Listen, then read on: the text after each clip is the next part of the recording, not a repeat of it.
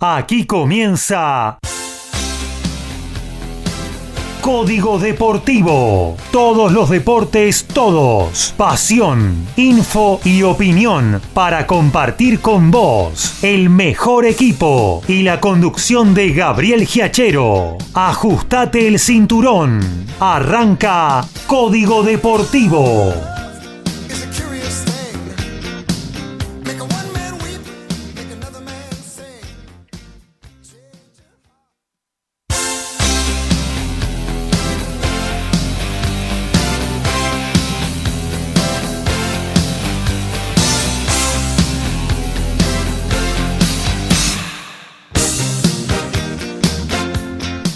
Tal? ¿Cómo les va? Muy, pero muy buenos días. Aquí estamos arrancando otra edición de Código Deportivo. Dos horas a pura info, opinión, con todo lo que está sucediendo en vivo. Esta vez vamos a hacer la 116 de nuestro envío que ya lleva la segunda temporada en el aire. Y obviamente con muchísimas cosas para compartir con todos ustedes en estas dos horas hasta las 13, donde damos paso a la repetición del muy buen programa que en día especial, esta semana que ha transcurrido ya, eh, hizo Francisco Simón en el diario de Turismo, una hora con toda la info y las palabras de los protagonistas del segmento a partir de las 4. Muy buena onda, ¿eh? y cuarteto, cumbia, y sobre todo buena onda en la previa del Faraón, una hora bien arriba para pasarla bien bomba. Aquí en MG Radio y sabés que tenés sobre la margen derecha de la página de la emisora www.mgradio.com.ar hay la casilla de mensaje donde podés participar de estas 116 de Código Deportivo también a través de, las aplicaciones. ¿eh?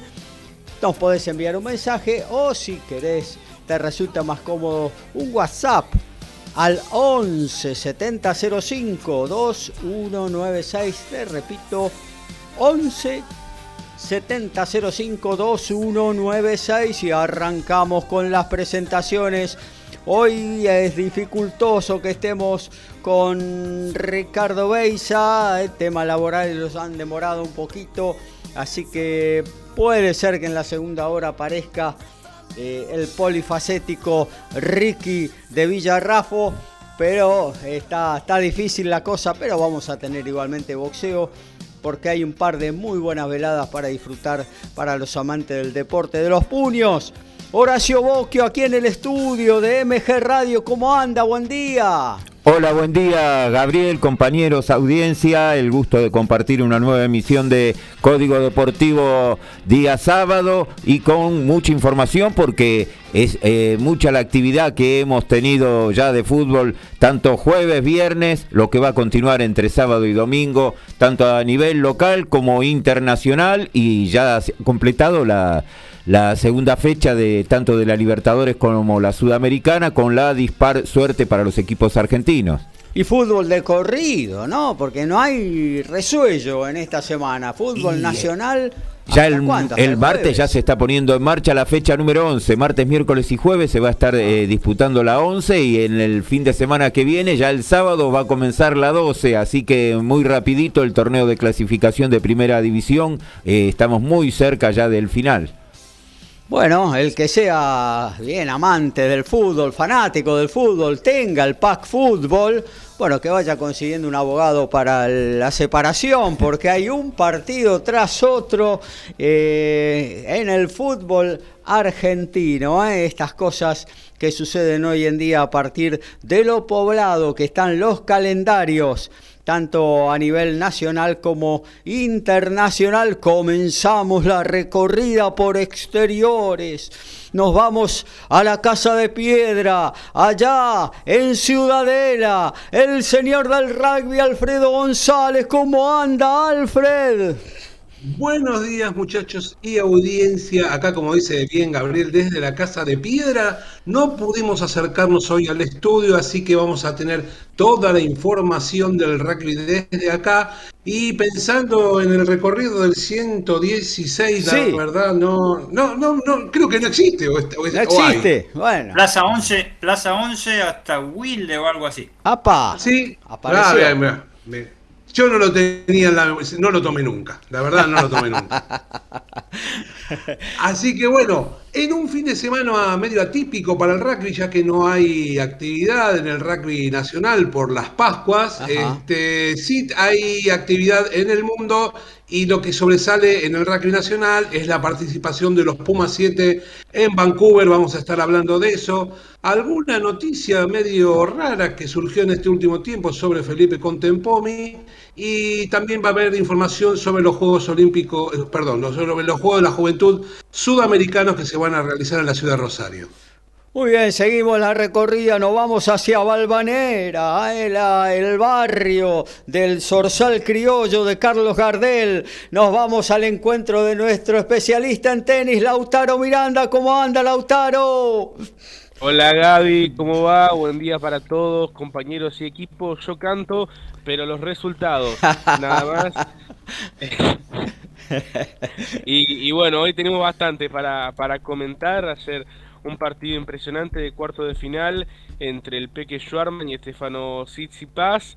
Eh, me, pregunto cuántas veces uno habrá ganado un partido que lo tenía casi perdido y cuántas veces uno habrá ganado un partido que lo tenía casi perdido luego de tenerlo casi ganado, como le pasó ayer a Tsitsipas que lo tenía muy cerquita de ganar Después estuvo a punto de perderlo y finalmente lo terminó ganando. Eh, bueno, lo vamos a estar comentando luego en la columna. También tenemos muy buenas novedades desde Salinas, Ecuador, porque el día de hoy ante México, eh, el seleccionado argentino, capitaneado por Mercedes Paz, buscará el ascenso a las clasificaciones de la Copa Jean King del año 2023 y sumamos también una muy buena novedad en el circuito Challenger porque en Madrid tendremos final 100% Argentina entre Pedro Cachín y Marco Trungeliti. Así que bueno, tenemos bastante para poder ir comentando el día de hoy.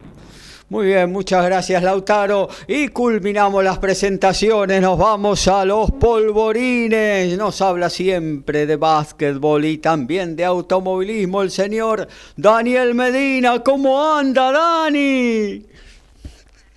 ¿Qué tal Gaby? ¿Qué tal compañeros? Magnífico día, ¿eh? Hermoso. Espectacular, ¿eh? Un día este, hermoso día. Vamos a ver si mañana se mantiene igual. Mm, pero bueno, vamos a ver si se mantiene igual. Les quiero agradecer a les quiero agradecer a los del Team Invierno porque bueno, están de alguna manera eh, devolviéndonos los buenos días de verano, pero fresquitos que estuvieron en, en la etapa ahí en el summertime, así que bueno, eh, eh, les quiero agradecer. Hoy realmente una mañana cielo celeste como nuestra bandera, a pleno, 18 grados, la verdad que una temperatura hermosa. ¿eh? Muchas gracias, señor Daniel Medina y Team Invierno a pleno. Sí, por, favor, y también agradecer a Alfredo, que es este, un, conspicuo del, team. ¿eh? Nos falta uno hoy, pero bueno, ¿qué vamos a hacer? Este, pero bueno, al margen de eso, este, por supuesto, de todo hoy en lo que tenemos que ver, todo en la parte deportiva, en el básquetbol. En este momento están por tirar la pelota en el centro de la cancha, en el pando. Eh, ¿Y con qué van a jugar si tiran la pelota? Eh, sí, bueno, este, San Lorenzo puede jugar con, o sin pelota, ¿eh? Pero, este, y Quinza también, porque va primero, juega con o sin pelota, te gana con, la presencia. Está por comenzar un partido decisivo, no para Quinza, por supuesto, para los santiagueños que ya tienen el número uno del básquet argentino para los playoffs, pero sí para San Lorenzo Almagro, porque en este momento está entrando a los playoffs, pero ahí porque si caen los dos partidos que tiene, puede quedar afuera del playoff y no solo puede quedar afuera, sino que puede descender, como 10 equipos más también. Eh, así que buenísimo lo de la Liga Nacional de Básquet, que está on fire, en fuego, en llamas, como le quieran llamar, en todos los aspectos. También vamos a hablar de la Liga Argentina, que está en recontra en llamas, ah, porque empiezan ya los playoffs a partir del lunes, y una cosa que está más que en llamas, porque todo el mundo tiene playoffs, parece, este, Gaby, este, es nada más y nada menos que la NBA, ¿eh? que comienzan hoy los playoffs terminó el famoso play-in con terribles sorpresas, terribles sorpresas que hubo realmente. Este, están jugando equipos que parecían de los peores de la temporada, pero que ya están en playoff y ya comienzan a jugar a partir eh, del día de mañana. Y realmente ahí la cosa sí que está en llamas. ¿eh? Los Yankees cuando se ponen a jugar los playoffs, ahí sí se sacan todo. Ya, ya, se sacan todo lo que ven, se llenan los estadios, en fin. Y por supuesto tenemos automovilismo, tenemos la, fecha de turismo carretera en Toay La Pampa, ¿eh? uno de los circuitos en los cuales se corren, uno de los circuitos que más se corren en, Argentina y el segundo más veloz después de Rafaela. ¿eh? Claro. Velocísimo. Este, Toay, muchas dificultades. Ojo que hay muchas dificultades ayer con el tema de la lluvia, para algunos entrenamientos este, pocos que hay, porque los días viernes casi no se hace nada, ahora en el turismo carretera, y también con la llegada de los materiales y de los equipos, de, los, autos, porque el tema de este, eh, los paros, este, los piquetes cerealeros ¿eh? en todas las provincias, sobre todo en, Santa Fe y Córdoba, este, que eh, molestaron y mucho para que lleguen los equipos, la asistencia de los equipos. Algunas cosas, por supuesto, de la Fórmula 1, del este, Campeonato Mundial de Turismo este, de TCR, que se han confirmado la fecha, obviamente por razones obvias del enfrentamiento entre Ucrania y Brasil, TC Sudamérica, de todo tenemos para hablar este, eh, hoy y, este, y el vivo, por supuesto, en básquetbol, que ya están jugando eh, Kimsa y San Lorenzo. Y aparte podemos eh, tirar unas líneas también del amigo Franco Colapinto que la está descosiendo en, Montmeló. Exactamente. En, está en este momento. Eh, eh, estamos esperando noticias de la parte de la matutina, del test matutino. Ah. Pero hasta ahora. La matutina anduvo tercero, ahora falta la parte de la tarde. La tarde, exactamente. Pero mejorando tercero. Usted sabe, Gabriel, que yo, yo, confundí toda mi vida, en mis 63 años de vida, este, la parte matutina y la parte de la tarde. Siempre hago lío cuando digo eso. No, sé ¿eh? Este, me ha costado sangre, sudor y lágrimas eso, este, hasta sanciones. Así que este, sí, eh, muy bien, vamos a hablar obviamente de Franco, lo tenemos lo que hizo en el día de ayer, lo que ya por ahora hizo el, día de hoy, falta, como decís vos, la, parte de la tarde. Eh, confirmando, adelantándole un poco a la, gente el, buen momento que está pasando, el tranquilo momento que está pasando el equipo este, de Países Bajos con test, por supuesto, son test, pero hay que dar vueltas, vueltas, hay que buscarle la vuelta a las vueltas también. Sí, claro. Así que, y, eso lo está haciendo, eso lo sabe hacer bastante bien con la pinta. Sí, sí, tal cual. Es un gran tester, aparte de ser un piloto muy rápido, eh, realmente es un piloto para Fórmula 1. Es argentino y con decir que es argentino ya hablamos de la dificultad que va a tener para llegar a la categoría máxima, eh, fundamentalmente en el orden económico, pero bueno, se está mostrando, eh, se está mostrando mucho, lo están viendo y bueno, nunca se sabe para qué lado puede disparar algo, quizás alguna, incluso sus managers están hablando con algunas academias de pilotos que ya le echaron la vista y bueno, por ahí se pueden incorporar. Pero también eh, por ese lado hay alguna dificultad, ¿no? Porque si bien te toma la Academia de Pilotos, te pide te paga todo, te paga todo el presupuesto de cualquier equipo, pero, te pide resultados, y a veces eh, no, no, te ponen equipos que, que puedan tener esos resultados, ¿no? No, desde ya. Y bueno, para, para finalizar, así le dejamos parte y comienza, comienza el programa. Eh, el 116 sí, sale de Plaza 11, pero eh, pasa por Dock Sud y no sé bien dónde termina. Yo creo creo que es Wilde. Por ahí por el triángulo, este, eh, creo, no estoy seguro, pero es así, sigue, sigue colectivo todavía. Ah, bien, vamos, vamos todavía. Bueno, y justamente la 116 de Código Deportivo es lo que va a arrancar en este preciso momento, dos horas a pura info del Planeta Deportes. Gabriel Giachero y Dream Team hacen Código Deportivo.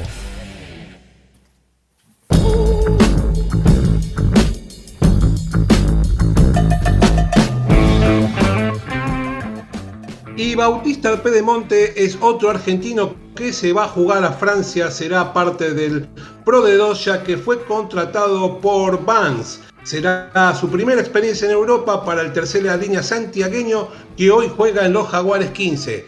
Su contrato es por tres temporadas eh, y será compañero de Rodrigo Bruni, Francisco Gorrisen y del uruguayo Nicolás Freita. Y en básquetbol, la pelota naranjada, como habíamos adelantado en la Liga Nacional de Básquet, un sábado hirviendo y el nuevo fuego lento precisamente. Argentino recibe a Peñarol mientras Unión será local de San Martín un sábado que tendrá, están jugando obviamente San Lorenzo ante 15 y Ferro Boca. San Lorenzo y Quimsa jugando en estos momentos. Unión de Santa Fe, San Martín de Corriente a las 19 horas. Argentino de Junín contra Peñarol de Mar del Plata a las 20 horas. Y Ferrocarril Oeste en el Echar contra Boca Junior a las 21 horas. Todo en este sábado a muy alta temperatura en el básquet argentino.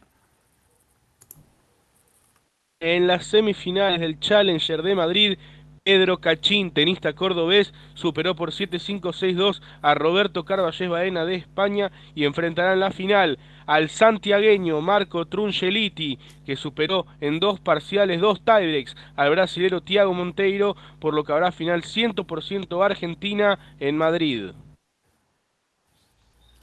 Y en el automovilismo, turismo, carretera, la tercera fecha en Toay, La Pampa y récord de competidores. Lo estamos diciendo prácticamente en todos los fines de semana que compite la categoría más popular de la Argentina. Sigue dando muestra de una gran presente que queda reflejado en cada fecha con la cantidad de pilotos. En Viedma, Centenario y Concesión fueron 50 y en esta cuarta fecha serán 51 los, los, protagonistas que lo supera la cantidad que se dio el 24 de marzo de 2013, de 2013 perdón, en Junín. 133 competencias pasaron para que haya más de 51 protagonistas. Perdón.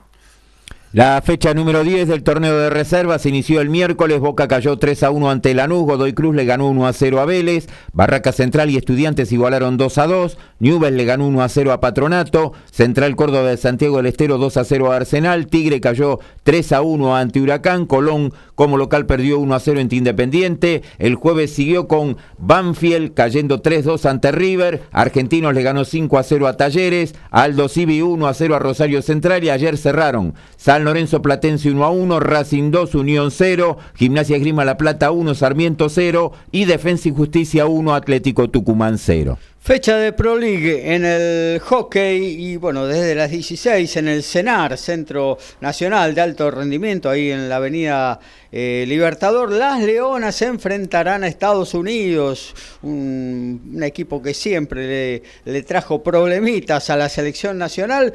Un ratito más tarde, a las 18.30, los Leones saldrán a la cancha para medirse con Francia. Transmiten ambos partidos eh, uno atrás del otro.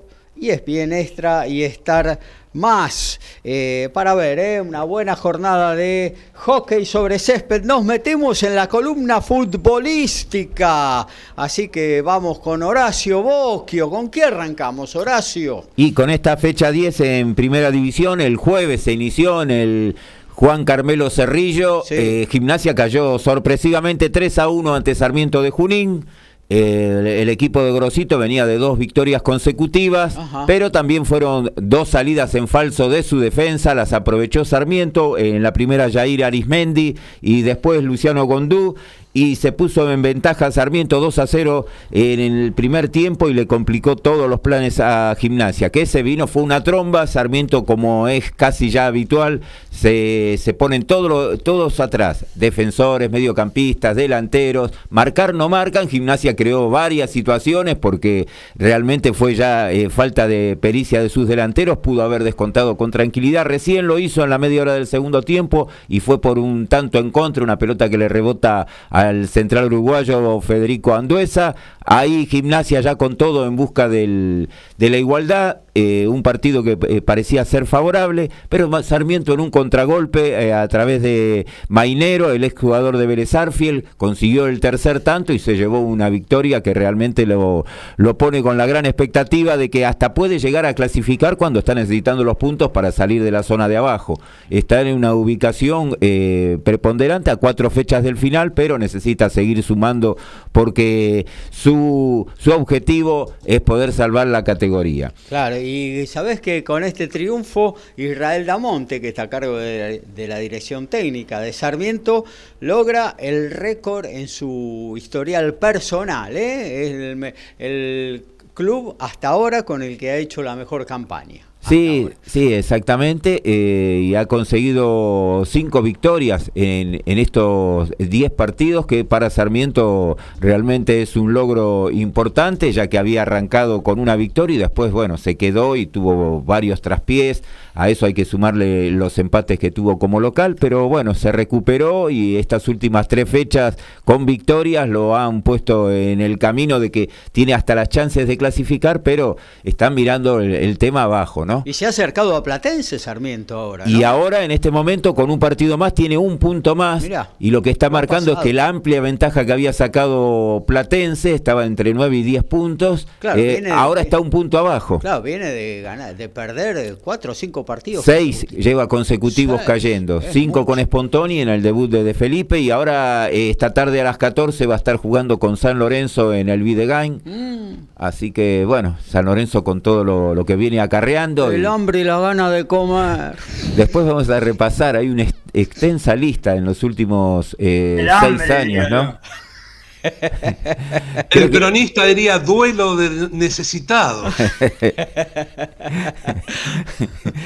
Creo que son 12 técnicos, me parece, en, seis años. Lleva dos por, eh, por temporada.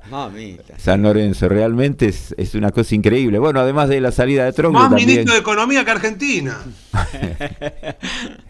y creo, salió hasta el director deportivo, Mauro Sesto, también. También. Así que Fernando Verón se va a hacer cargo, que creo que ya lo hizo en Independiente también, ¿no? Y en San Lorenzo creo que estuvo un partido una vez, un partido y lo ganó, me parece, me parece, ¿eh? hace ya un tiempito.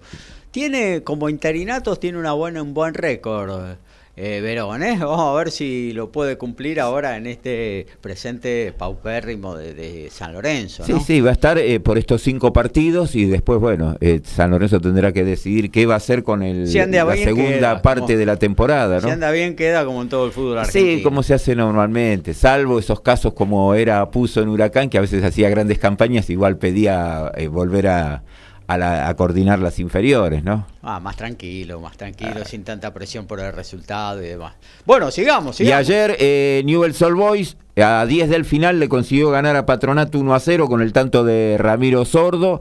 Eh, Newell en un partido donde no tuvo en general un desarrollo que lo, favoreciese, no, no mostró lo que venía haciendo habitualmente. Patronato, con lo poco que tiene, bueno, eh, de estos cinco partidos de Saba, tiene dos victorias y es la tercera caída. Y su situación con el promedio da la sensación que va a ser difícil poderlo remontar. Mm, va a estar bravo, va a estar bravo.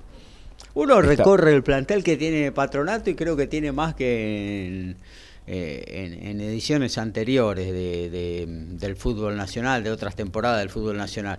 Pero bueno, eh, le está costando, eh, le está costando los resultados y, ni de local ni de visitante suma, ¿no? No, no, no, porque ha, conseguido la victoria, bueno, eh, con Platense cuando debutó Saba, después tuvo una victoria como local con Unión, pero intercalado con derrotas, así que este al de ayer fue ya el tercer partido que pierde con la dirección técnica de Saba.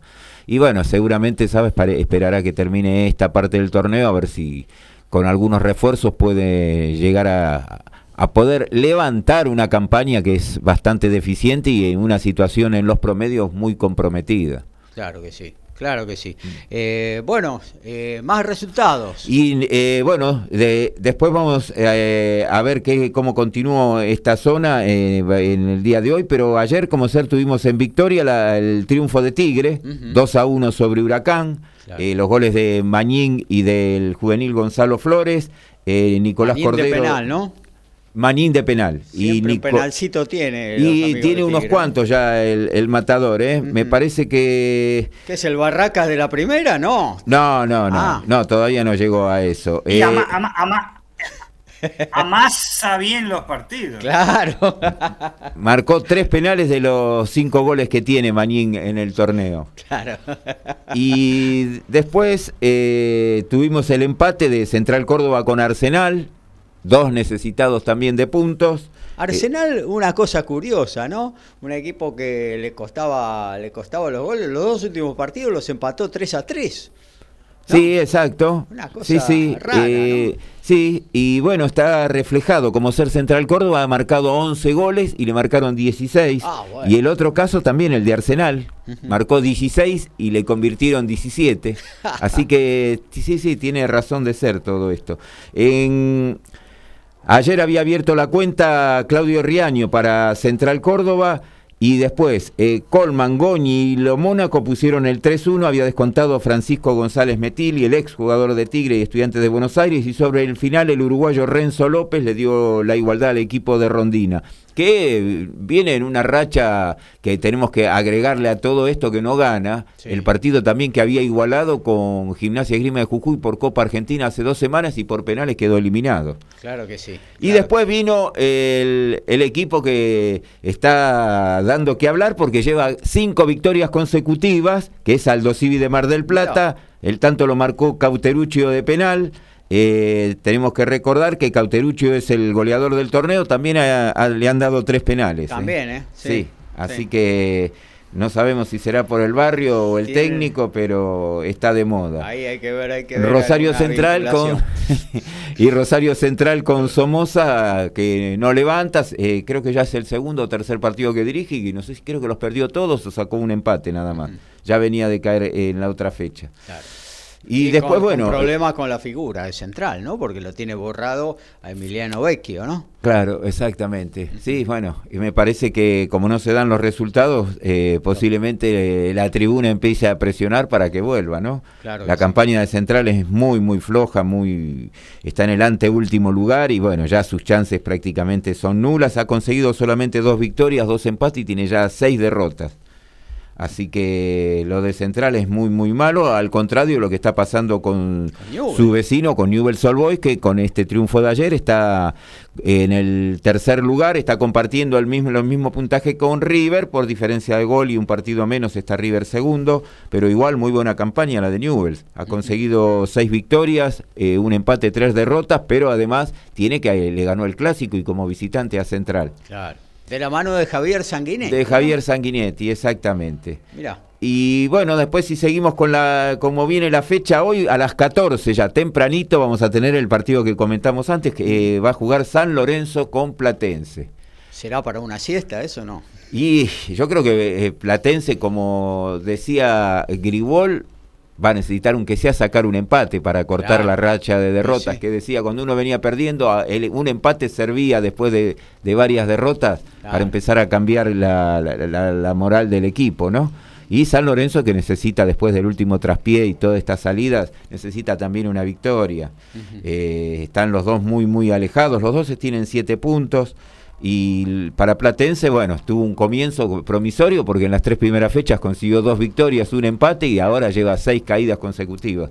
Mucho, Así que, y más la salida de Espontón, pero bueno, eh, esperemos que el Calamar pueda recuperarse porque si no, una derrota hoy, no solo que ya lo va empezando a acercar a la zona de descenso, sino que se le va a ser difícil poderlo revertir de acá al final del torneo. Claro que sí. 21 a 30 por esta zona 1 va a jugar Racing ante Unión de Santa Fe.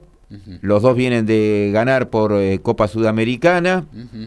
Partido complicado para Racing, ¿eh? para la Gagoneta, que va por su novena victoria consecutiva, contando copas internacionales. Sí, eh, Racing eh, no pierde por el torneo local desde la fecha 24 del año pasado, cuando en cancha de Huracán caía 1 a 0, tanto de Matías Cócaro, fue la última derrota, después ganó ante Godoy Cruz en la fecha 25 y en esta, bueno, lleva seis victorias y tres empates. Y un, equipo de Munúa, el de Unión de Santa Fe, que está rindiendo bien, ¿eh? Y se hace duro tanto de local como de visitante. Sí, no, no está clasificando en este momento por diferencia de gol, pero bueno, eh, habíamos dicho que lo veíamos como un candidato como para estar así medio de sorpresa en el torneo al comienzo y hasta ahora en nueve fechas ya tiene cinco victorias, dos empates, dos derrotas y en la actuación en el torneo internacional viene de ganar...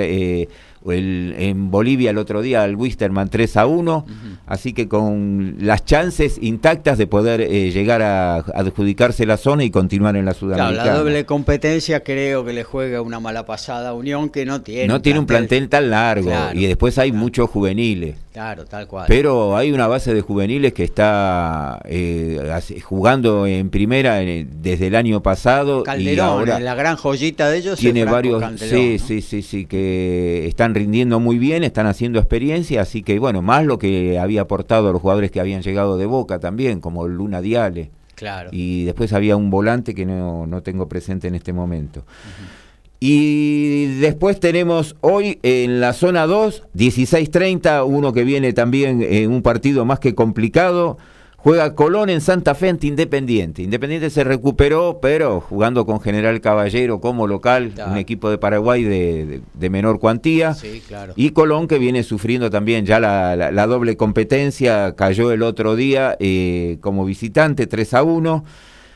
Y a las 19 van a estar jugando quizás hasta la sorpresa hasta ahora, que es el torneo Barraca Central, va a recibir estudiantes de La Plata.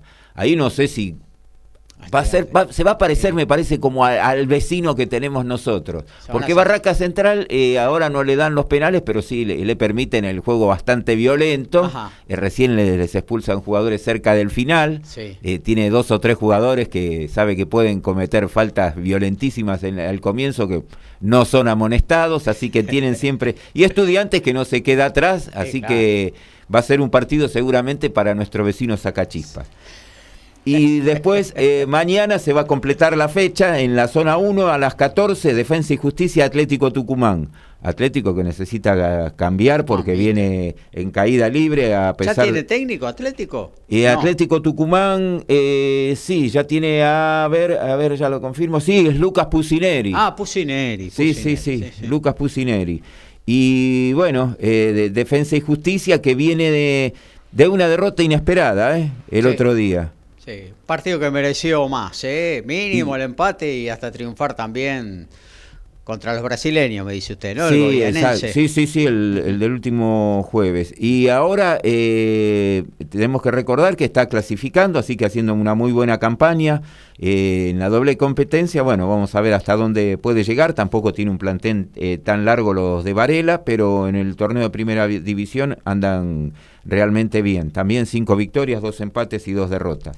16-30 mañana en la Paternal Argentino Juniors y Talleres de Córdoba de Talleres de Córdoba, bueno, otro que una campaña pésima a lo que había sido el año pasado y debe y hay que recordar desde la salida de Alexander Medina, bueno, ya tuvo otra salida del Inter de Porto Alegre también. Ayer lo despidieron, había llegado el 11 de enero.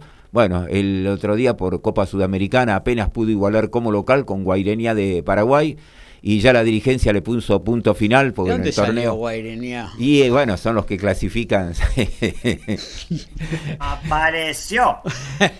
Y la campaña es muy muy floja de, del Inter en los últimos lugares y encima en la sudamericana bueno no andaba bien y no pudo ganarle a un equipo también de menor cuantía en el fútbol paraguayo Así que le pusieron punto final, 93 días estuvo nada más. Claro, de Talleres él eligió irse porque tenía esta oferta claro, obviamente... Claro, era la, gran posibilidad de dar un salto en, la liga brasileña, que bueno, está considerada quizás la más fuerte de Sudamérica, eh, superando a la Argentina, pero bueno, eh, dio un paso en falso, así que lamentablemente duró muy poco en el cargo. Y después eh, tenemos eh, a las 21.30 mañana eh, a Banfield jugando ante River. Ajá. Así que, bueno, mucho de River no se puede agregar. La máquina. Porque River. La nueva máquina. Sí, River lo único que sabe hacer es ganar. Así que prácticamente sacando excepciones, pierde de, vez en cuando, pero favorito es, River y bueno, necesita además los puntos. Creo que tiene, luego del mercado de pases que hizo River, tiene un plantel muy amplio, ¿no? Pone a cualquiera y, rinde porque ya el, esquema colectivo funciona muy aceitado, ¿no?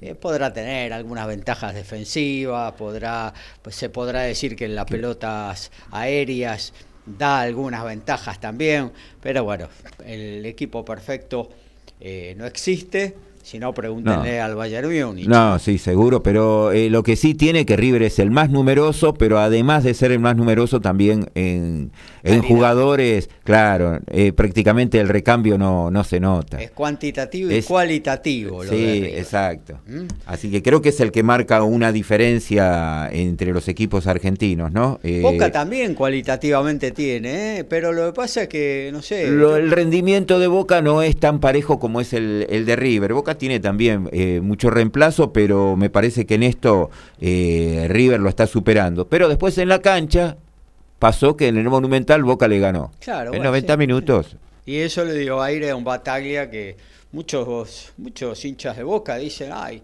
si estuviéramos a Palermo, hubiéramos contratado en su oportunidad a Palermo, hoy estaríamos muchísimo más arriba, jugando mucho mejor. Eh, bueno, esas son todas eh, cosas que se plantean, pero después eh, en la cancha se ven los pingos, ¿no? Y cerramos lo, lo, de mañana, sí. porque esta fecha cierra mañana, porque el martes ya se está jugando la 11. A las 14 Godoy Cruz, eh, va a jugar ante Vélez Arfiel. Bueno, eh, Godoy Cruz es otro de los que ha cambiado de técnico. La dupla Orsi Gómez eh, llegó a primera. Después de su paso exitoso por Flandria, después la gran campaña de anterior el año pasado fue con Ferrocarril Oeste. Y ahora han llegado a primera división. Bueno, esperemos que tengan suerte como les ha ido con los otros clubes y van a agarrar un Godoy Cruz que en este momento está en zona de descenso, pero tampoco está tan alejado y ganando algún partido puede llegar a, salir. Eh, después tenemos que recordar que Godoy Cruz lo que ha mostrado en el torneo es un equipo que en líneas generales juega, juega bien, tiene mucha llegada, pero también le marcan muchos goles. Así que seguramente van a tratar de organizar el equipo más de atrás hacia adelante. ¿Qué es lo que se caracteriza a la dupla Exactamente, y me parece que por ahí viene la elección de la dirigencia y Godoy Cruz puede llegar a estar después peleando mucho más arriba. Así que no, no creo que pase directamente por el, tema eh, descenso. Y para cerrar, eh, que habíamos nombrado 19 horas, eh, Boca va a recibir a Lanús. Ahí está, transmisión de MG, ¿eh? Transmisión de MG mañana desde las 18.30. 18.30 arrancamos con Isped Fútbol en MG Radio Boca. Lanús. Sí, Boca está clasificando en este momento eh, justo en el cuarto lugar, tres puntos arriba de Colón de Santa Fe, así que no se tiene que descuidar y juega con un Lanús que está en el último lugar, que yo creo que Almirón lo salvó el otro día haber conseguido la victoria en un partido que se le hizo más que complicado contra eh, Metropolitanos de Venezuela acá, donde al término del primer tiempo apenas igualaba uno a uno después de estar cayendo. Y bueno, después consiguió revertirlo en el segundo tiempo. Y mm, creo que Almirón también está está en la mira porque la campaña es eh, muy muy deficitaria la que ha tenido Lanús, una sola victoria en nueve fechas no es lo habitual para el equipo del sur. Bueno, hasta ahí entonces. Ahí tenemos toda la fecha. El lunes no hay fútbol entonces Argentina. No, no, no, el lunes no, pero ya podemos, si querés, repasar rápidamente porque arranca el martes. La zona 1 a las 16.30 ya tiene a Unión y San Lorenzo. Y 21.30 va a tener a Platense con Gimnasia. En la zona 2 a las 14 el Arsenal recibe Barraca Central. A las 19 Huracán con Colón. Mismo horario, Estudiantes en La Plata con Tigre. Gran partido ese, ¿eh? Ese puede ser un gran partido. Y 21 a 30 Independiente con eh, de Mar del Plata. El miércoles, en la zona 1 a las 14, Newell recibe en el Parque a Banfield. 16.30 Patronato ante Racing y a las 19 Talleres ante River. El miércoles en la zona 2 tenemos a las 14 a con Central Córdoba, 16.30 Lanús Rosario Central, 21.30 partido que vamos a estar eh, en el minuto a minuto, Boca y Godoy Cruz. Y la fecha se completa el jueves cuando a las 16 Sarmiento en Junín recibe a Defensa y Justicia y 18.30 Atlético Tucumán cierra la fecha ante Argentino Junior. Bueno, muy bien, hasta aquí todo lo que tiene que ver con el fútbol. Vamos a hacer nuestra primera recorrida de la actualización de lo que se está jugando en vivo. Arrancamos con el fútbol, luego vamos al básquetbol y si anda Lautaro por ahí, seguimos con el tenis y no lo dejamos para más adelante. Rápidamente la Premier League, 38 del primer tiempo, Manchester United le gana 2 a 0 al Norwich City, igualan en 0 al Southampton y Arsenal. El Watford cae como local 1 a 0 ante el Brentford. En la Serie A están empatando en 0 Fiorentina y Venecia en 7 del primer tiempo. En la Liga Española, 23 del primer tiempo, a la vez y el Rayo Vallecano igualan en 0. En la Bundesliga, 3 del segundo tiempo, el Mainz igual a 0 a 0 ante el Stuttgart. El Borussia Dortmund golea 5 a 0 al Golburgo. El Augsburgo cae 1 a 0 de local ante el Hertha Berlín. Friburgo le gana 2 a 0 al Buchon. Y en básquetbol estamos en el segundo cuarto en el Roberto Pando. El con 15 de Santiago del Estero se impone por 39 a 31 San Lorenzo de Almagro. El primer cuarto había finalizado para los azulgranas con ventaja de 27 a 23. Mertió un parcial cuando empezó el segundo cuarto de 12-0. El conjunto santiagueño restan nada más que 4 minutos para terminar el segundo cuarto y ya son 8 de diferencia. Y hay, finalista en Monte Carlo porque Alejandro Davidovich, quien esta semana superó a Novak Djokovic, hoy venció a Grigor Dimitrov por 6-4, 6-7 y 6-3 para clasificar a su primera final ATP y lo logró nada más y nada menos que en un torneo Master 1000. A todo ritmo, info y opinión. Código Deportivo. Código Deportivo.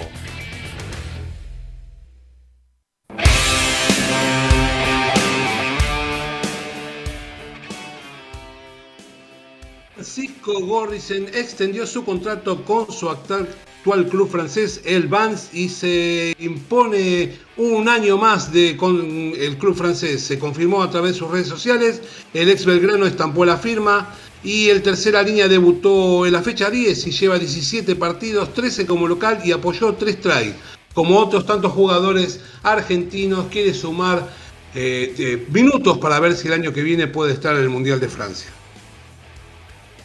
Y en el básquetbol, la Champions Europea, la BSLL, el Liberostar Tenerife y otro español al, Final Four. Marcelino Huertas, el brasileño, ese gran jugador brasileño, fue meta Lenovo en semifinales al, derrotar al Tofas Bursa de Turquía por 74 a 73 con un doble en el último segundo. De esta manera, y junto al uruguayo Bruno Fittipaldi, que tuvo 10 puntos y 4 asistencias, el equipo de, eh, de, las, islas se mete en el Final Four. Ya hay dos españoles, el Baxi Manresa y el Libertad Tenerife. Restan dos más para la final de cuatro.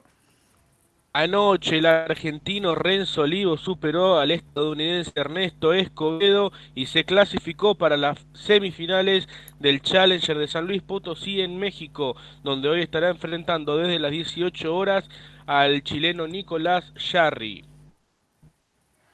Y en automovilismo en Argentina, turismo nacional, ojo con las macanas, chicos. El inicio del campeonato en ambas clases de turismo mostró un gran nivel en todas las competencias, clase 1 y clase 2, como también gran cantidad de incidentes, como dejar afuera 14 autos en la, recta de la largada en Paraná. La PAT emitió un comunicado en el cual que todo aquel que acumule tres sanciones, recargo de tiempo, penalización o exclusión por maniobras peligrosas, automáticamente deberá largar desde la última posición en la serie clasificatoria del próximo evento. En total son 23 los pilotos en ambas ediciones que están hasta ahora con esas situaciones, pero estarán llevados a cero para la próxima competencia, porque empezará la validez del anexo, en alta gracia la clase 2 y la clase 3.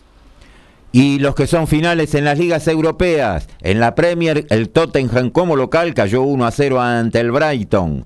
En la Serie A de Italia, Cagliari le ganó 1 a 0 al Sassuolo. Sandoria de local cayó 2 a 1 ante Salernitana. Y Udinese le ganó 4 a 1 a Empoli. En la Liga Española, Elche le ganó 3 a 0 a Mallorca. Muy bien, y hoy a partir de las 13.30 puede haber campeón en la Liga Argentina de Voleibol. El jueves UPCN se impuso 3 a 1 al Club Ciudad de Buenos Aires, puso la serie eh, 2 a 1 a su favor y hoy 13.30 en el estadio Los Cóndores, flamantemente inaugurado, 3.500 espectadores de capacidad, estará de bote a bote para recibir al que puede ser el campeón de, esta nueva edición de la Liga Argentina. Eh, recordemos que se consagraría por sexta vez el gremio. Eh, Ciudad eh, nunca consiguió tal halago. Bueno, nos metemos en lo que tiene que ver con el tenis, así que recurrimos a Lautaro Miranda. Hola Gaby, muy buen sábado nuevamente para los compañeros, para toda la audiencia.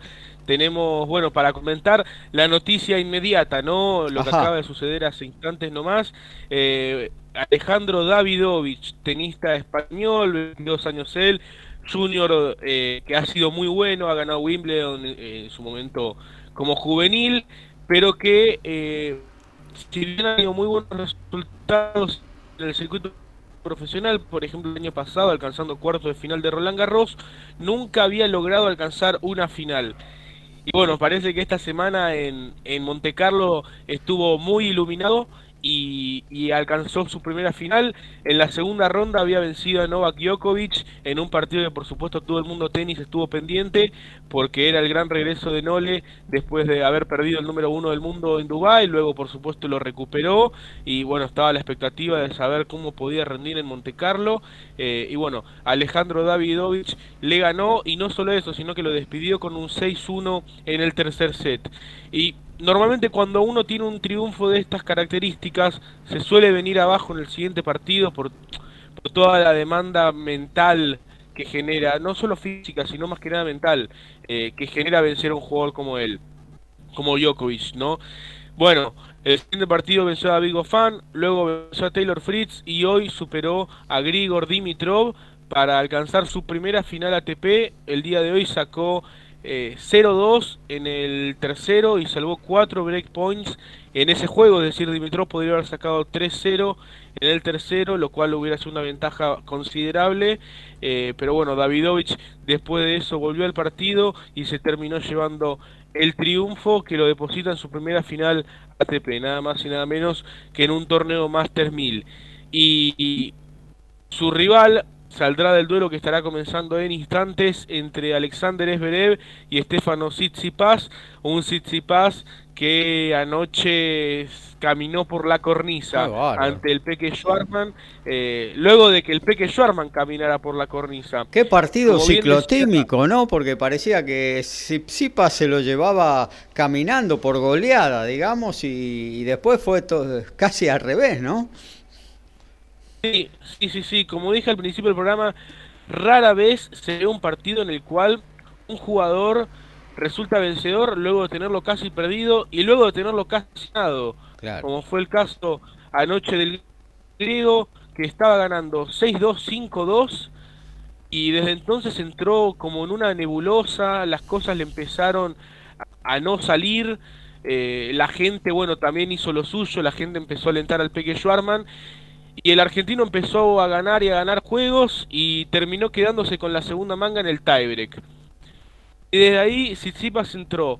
En una nueva mala racha, empezó muy mal el tercer set, el Peque logró dos quiebres y rápidamente se puso 4 a 0 al saque. En un game eh, que llegó a sacar 40-30, es decir, estuvo a un punto de ponerse 5-0 en ese game justo quebró Tsitsipas y y fue como un aviso, ¿no? Estoy en partido. Em, y bueno, desde entonces el griego ganó juegos consecutivos para terminar ganándolo 6 a 4. Sin lugar a dudas, no es habitual un partido tan ciclotímico como vos marcaste, eh, que primero tenga muy ganado un jugador, luego el otro tenga una ventaja prácticamente irremontable a este nivel y que bueno, el que lo tenía para ganar originalmente termine saliendo vencedor, un Tsitsipas que en la red se mostró absolutamente cansado, desgastado, habrá que ver cómo llega hoy. También su rival Alexander Zverev tuvo un duelo de tres horas ante Yannick Sinner, eh, por lo cual ambos vienen con el tanque de reserva, por así decirlo, pero bueno, con un torneo tan importante como Monte Carlo no van a escatimar en ningún esfuerzo.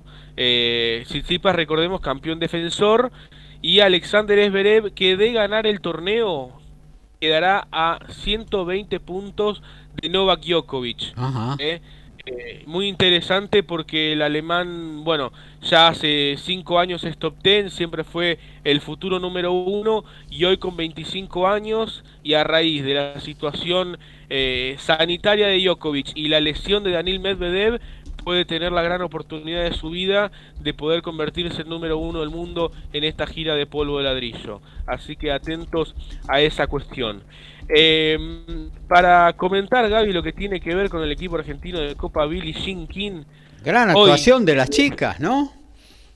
Sí, la verdad es que Argentina está demostrando que siempre, pero siempre es candidato eh, solamente con la camiseta, porque esta zona americana de la Copa Racing King encontró a Argentina sin sus dos mejores jugadoras por ranking. Estamos hablando de Nadia Podoroska, que bueno, está retrasada en su rehabilitación, y sin Paula Ormachea, que se bajó de esta serie por el duelo, por el fallecimiento de su padre hace un par de semanas.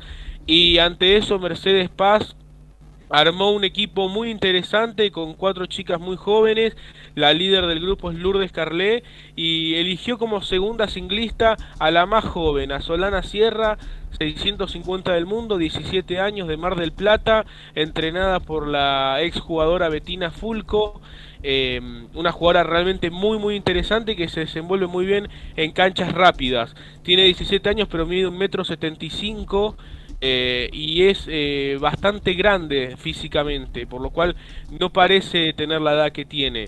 Eh, ella ha sido sin lugar a dudas la gran sorpresa de esta semana para Argentina porque ganó los tres partidos que jugó, incluyendo un gran triunfo sobre Laura Pigosi, 126 del mundo brasilera, que viene de hacer final en el WTA de Bogotá el pasado domingo.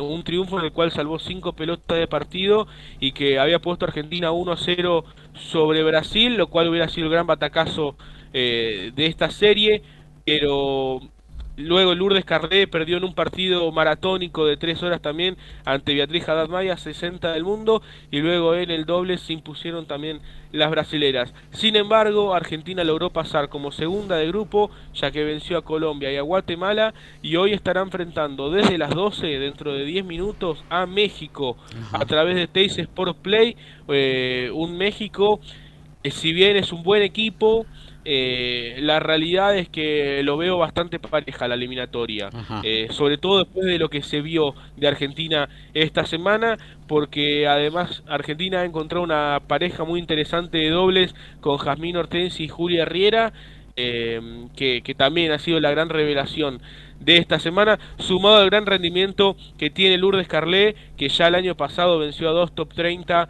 como Putin Seba y Rivaquina en Córdoba y que esta semana entiende la responsabilidad de ponerse el equipo al hombro y, bueno, como la líder del equipo que es, no es la más grande, pese a tener tan solo 23 años, es la que más series tiene y es la mejor ranqueada. Y en ese sentido lo, lo ha entendido Lourdes que está realizando también una gran performance y creo que la, la gran eh, el gran espíritu de este equipo es Mercedes Paz que, se nota en cada cambio de lado eh, cómo, cómo eh, se complementa con las jugadoras y esto no es solo un trabajo de una semana sino que Mercedes está permanentemente al servicio de las jugadoras. Mercedes es empresaria y este año con, su empresa, que bueno, no la voy a mencionar, pero es una cadena muy importante de hamburguesas, ella tiene la franquicia en Tucumán, eh, financió dos torneos femeninos en su provincia, uno en la ciudad de Tucumán, el otro en Yerba Buena, eh, lo cual le dio muchísimas posibilidades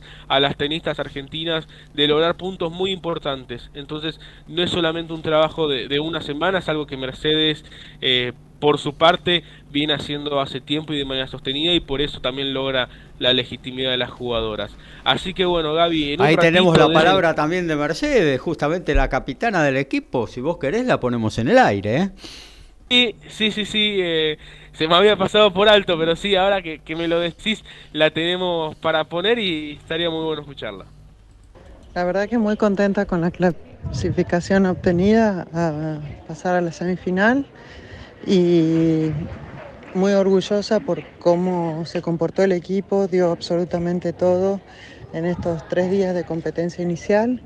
Eh, la verdad que eh, lo que más quisiera destacar es el sentido de equipo que hay, las cuatro chicas todas muy humildes, todas eh, muy bien entre ellas, sin ego y todas tirando para el mismo lado. Ayer hemos tenido una serie dura, estuvimos a dos puntos de ganarle a Brasil, que era el gran candidato y bueno, así que súper orgullosas de, las chicas. Eh, me encanta cómo jugó Solana, impresionante su debut, su solvencia y el tenis que desplegó. Lourdes también, muy por encima de su nivel habitual. Y lo que más me gustó fue el tener un equipo de dobles como el de Haas y, el de Juli, este, que jugaron un, gran partido el primer día y después ayer contra Brasil, que estuvimos muy cerca de, eh, complicarlas. Y bueno, hoy em, jugó Solana un partido bueno, empezó un poco dudosa y después terminó consolidándose.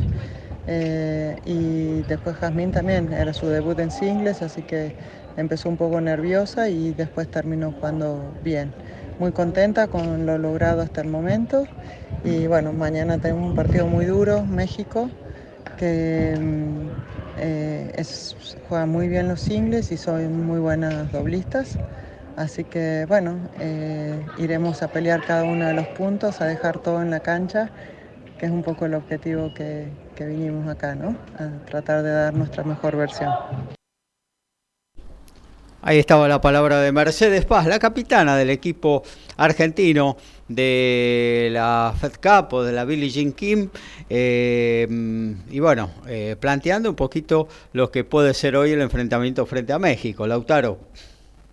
Sí, Sí, sí, un enfrentamiento que, que, bueno, México salió primero en un grupo con Chile, Paraguay y Ecuador. Eh, lo pongo, digamos, casi a la misma altura que, Argentina, porque me parece que en cuanto a grupos, eh, ya desde el principio se había planteado que había un grupo mucho más luchado que, que, el otro, que bueno, era el de Argentina, Brasil y bueno, Colombia originalmente, que luego no tuvo la participación de Camila Osorio. eh, así que prevé una serie pareja creo que Argentina tendrá sus chances. Y bueno, desde las 12 eh, a través de Teis Sport Play se podrá ver, igual lo vamos a actuar actualizando en el vivo de MG Radio. Eh, arranca con el single 2, Solana Sierra, 650 del mundo, de Mar del Plata, 17 años, estará enfrentando a Marcela Zacarías, 240 del mundo. Eh, así como lo vamos a estar actualizando en vivo acá por MG Radio. Muy bien, muchas gracias, amigo Lautaro Miranda. Vamos a actualizar tanto fútbol como básquetbol. Luego nos vamos al corte institucional de la radio y seguimos ya en la segunda hora de Código Deportivo. Y por la FA Cup están jugando una de las dos semifinales, el Manchester City en Wembley está cayendo 2 a 0 ante el Liverpool, con Ate y Mane, los tantos del equipo de los rojos de Inglaterra. En la Premier por el torneo local, Manchester United terminó el primer tiempo, ahora le gana 2 a 1 al Norwich City. El Southampton le gana 1 a 0 a Arsenal. Brentford de visitante le gana 1 a 0 al Watford. Eh, Fiorentina en 25 del primer tiempo, igual a 0 a 0 con Venecia en la Liga Española, igualdad también en 0 en 41 entre Alavés y Rayo Vallecano y en la Bundesliga el Dortmund ahora le gana 6 a 0 a Wolfsburgo, el Augsburgo como local cae 1 a 0 ante Hertha Berlín, Friburgo le gana 3 a 0 al Bochum e igualan en 0 Main 05 y el Stuttgart. Y en básquetbol terminó el segundo cuarto, están en el entretiempo, están en los vestidores.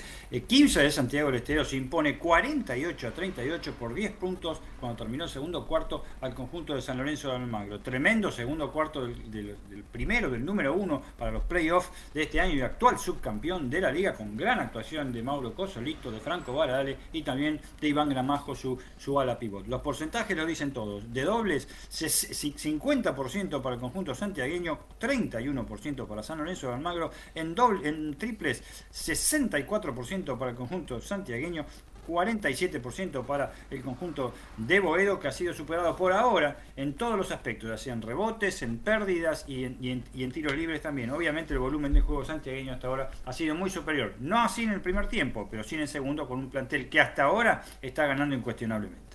Desde la ciudad autónoma de Buenos Aires, República Argentina, transmite MG Radio. MG Radio. MG Radio.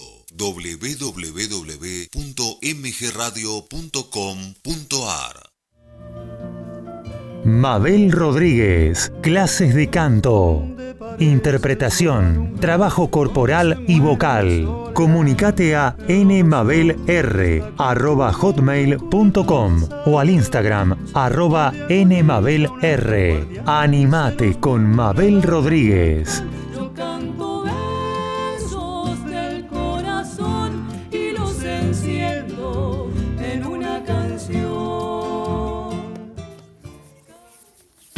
Hacer radio es posible en MG, el precio más bajo del mercado y un mes gratis. Haces el programa en el estudio o en tu casa. Comunicate a info.mgradio.com.ar o a nuestras redes sociales. MG Radio te va a sorprender. En la misma línea, fútbol y amigos, Copa y Liga, previa y post partido, sin caretas, vos y nosotros, en la misma línea, los lunes a las 20 horas, por MG Radio. Humanidad compartida, charlas que nutren nuestro corazón, dudas y experiencias. Conduce Fernanda Porceli. Sumate a Humanidad compartida los lunes a las 22 horas por MG Radio.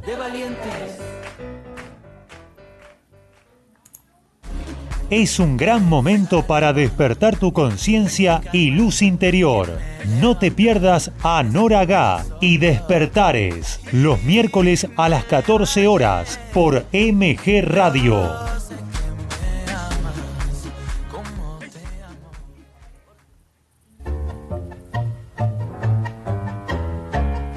Abrazándote, abrazando tango. Programa de nuestra cultura popular. Idea y conducción, Enrique Madrid. Te espero los jueves a las 20 horas por MG Radio.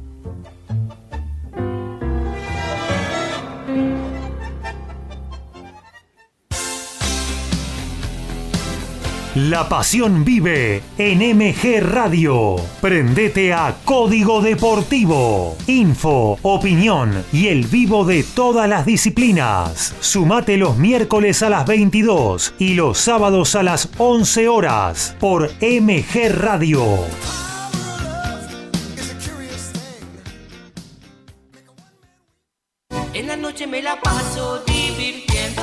Las tardecitas de sábado pintan tropicales con la previa del faraón. Cuarteto, salsa y muy buena onda con Ramsés y gran equipo. Prendete a La previa del faraón. Los sábados a las 16 horas por MG Radio.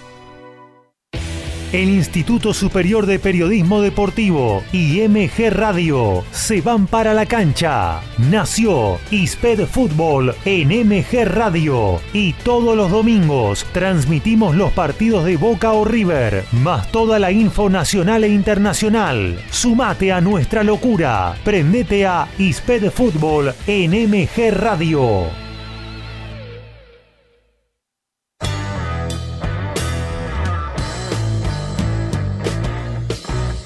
Viví momentos geniales.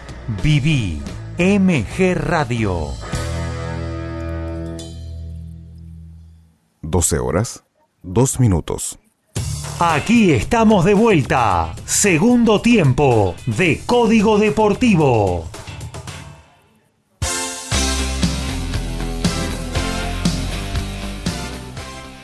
Y acá estamos, ¿eh? segunda hora de nuestro envío de Código Deportivo. Estamos hasta la una haciéndoles compañía. Luego lo dejamos con la muy buena edición del Diario de Turismo del martes pasado. Un día especial lo hizo Francisco Simón en virtud del fin de semana largo que se venía de Semana Santa.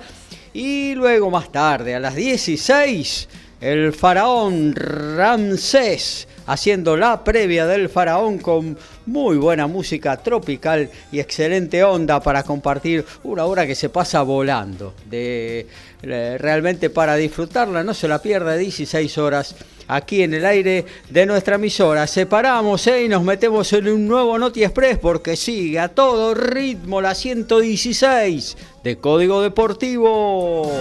Básquet, rugby, fútbol, tenis, boxeo, deporte motor y más. Código Deportivo.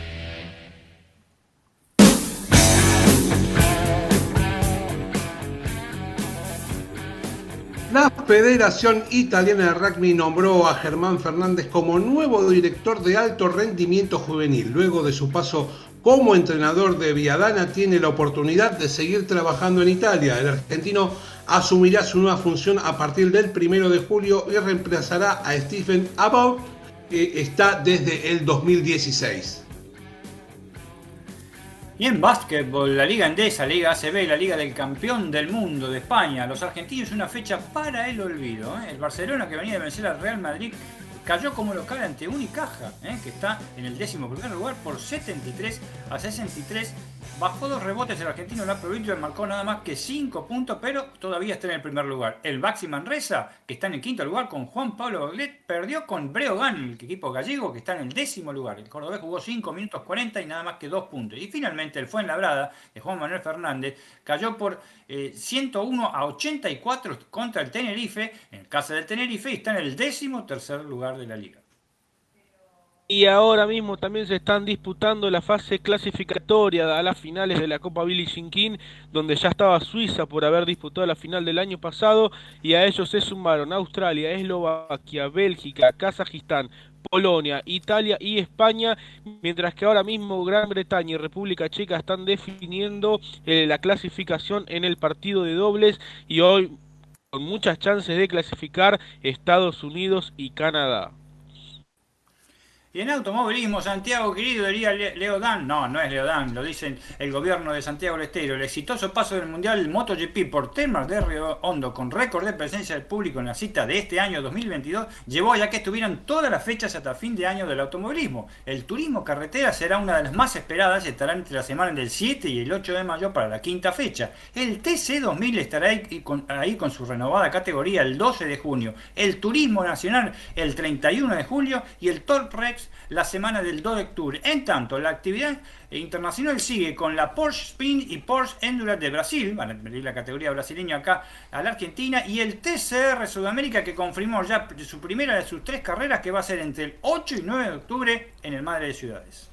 Y en el fútbol femenino, la fecha 7 se inició ayer con la victoria de San Lorenzo 2 a 0 sobre Defensores de Belgrano. Estamos en el entretiempo. Estudiantes de Buenos Aires y Huracán igualan 0 a 0. A las 13, SAT recibe al Deportivo Español. 15.40, Excursionista Platense. Mañana desde las 11, Independiente Boca. 14.30, la TV Pública con River Racing. 15.40, Gimnasia Grima La Plata y Estudiantes.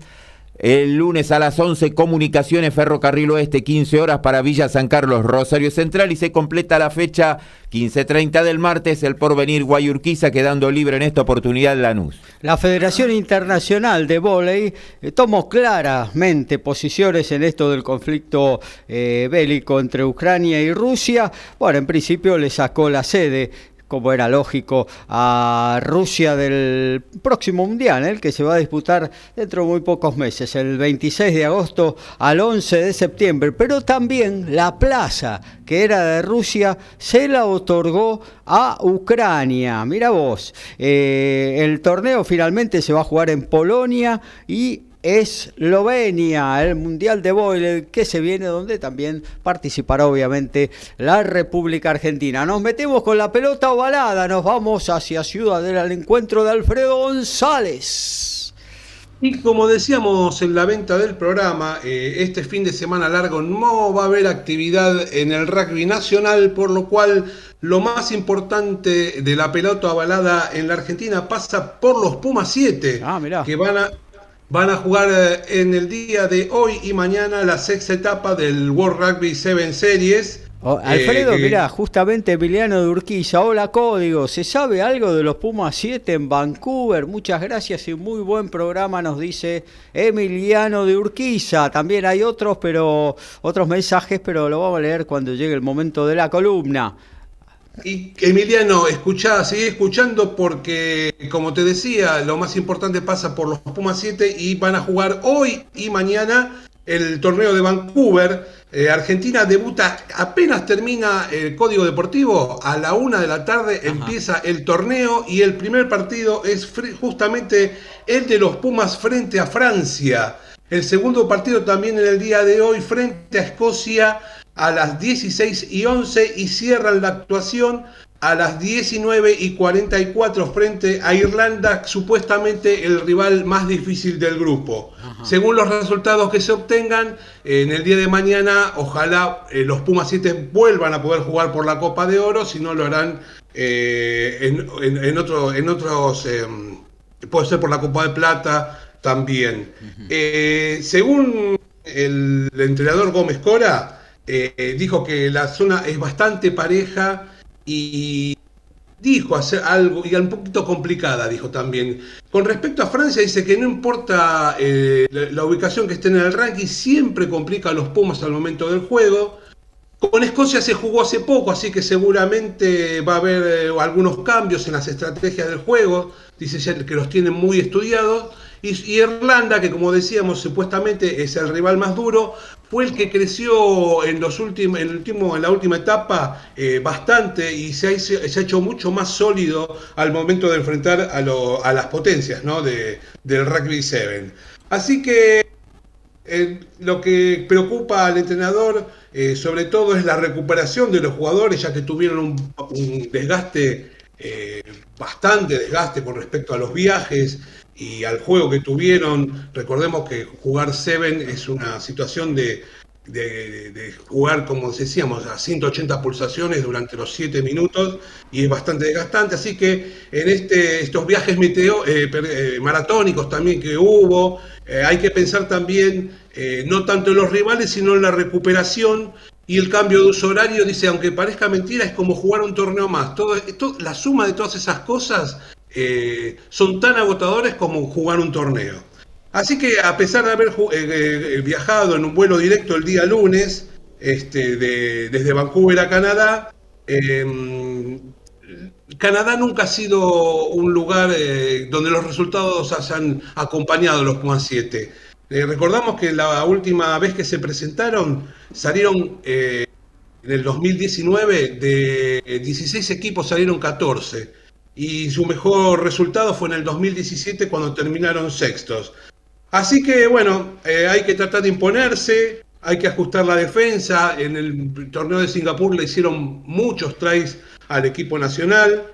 Eh, y, hay que corregir eh, lo que decía el entrenador también, el juego aéreo, que no fueron prolijos en esa, en esa situación y que pudieron sacar ventaja a los rivales de la situación.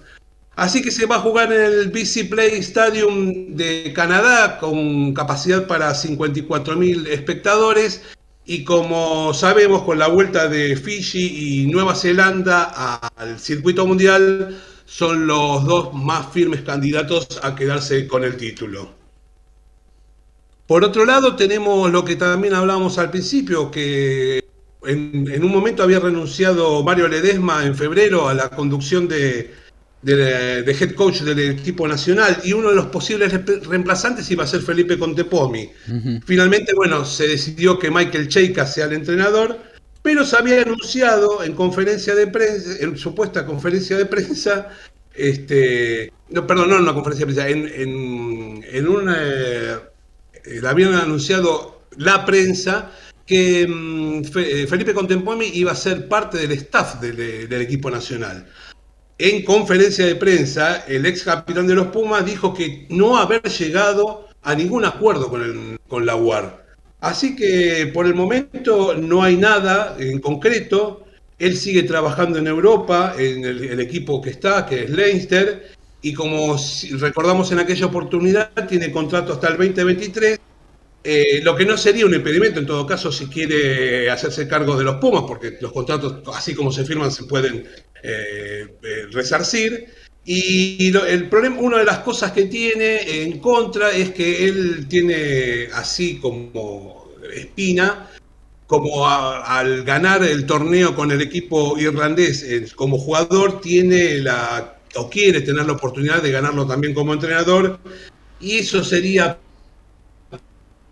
aparentemente una pequeña traba, o por lo menos por el momento sería lo que no le permitiría llegar a los Pumas en este momento. Vamos a ver lo que pasa. Todos sabemos que con Cheika tiene muy buena relación porque se conocen de cuando estuvieron en este equipo, en Leicester, y cuando también estuvieron en el Stade francés. Pero la, realidad de hoy es que Conte Pomi todavía no firmó con la UAR como se pensaba en un momento. Y para ir cerrando, eh, se juegan los Juegos Sudamericanos de la Juventud, que este, se van a hacer en Rosario. Serán los terceros Juegos, pero será el debut del rugby en, eh, los Juegos. Así que eh, va a ser un torneo masculino y uno femenino en el que en el masculino van a jugar Argentina, Chile, Colombia, Paraguay, Uruguay y Venezuela, y en el femenino lo harán también Argentina, Brasil, Chile, Colombia y Paraguay. Van a ser 33 partidos desde el 29 de abril al 1 de mayo y se va a jugar dentro del hipódromo del Parque Independencia, donde hay una cancha de rugby, donde también se jugó el Mundial Juvenil 2019, donde los Pumitas terminaron cuarto. Argentina va a debutar eh, frente a Colombia el 29 de abril, 12 y 44, y el femenino frente a Paraguay el día, ese mismo día, pero 14 y 42. Esos horarios son raros, pero son para que combinen, porque se hace una seguidilla de partidos. Son modalidad 7, por eso también, ¿no? Tiene que ver. claro, exactamente, Gabriel, así es. Como es modalidad 7, se van ajustando de tal manera que en cuanto termina uno, casi de forma inmediata comienza el otro. Las semifinales y las finales serán el primero de mayo, la femenina por el oro será 11, eh, perdón, 14 y 11 y la masculina por el oro, ojalá también sea, eh, eh, los dos equipos argentinos puedan estar ahí, va a ser 15 y 25 de ese mismo día.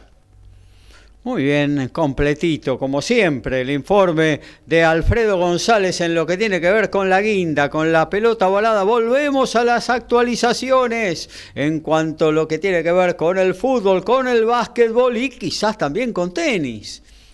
Y hay eh, gran sorpresa porque el Norwich City ahora está igualando 2 a 2 con el Manchester. Le ganaba con comodidad 2 a 0. Ha igualado el equipo que está último en el torneo.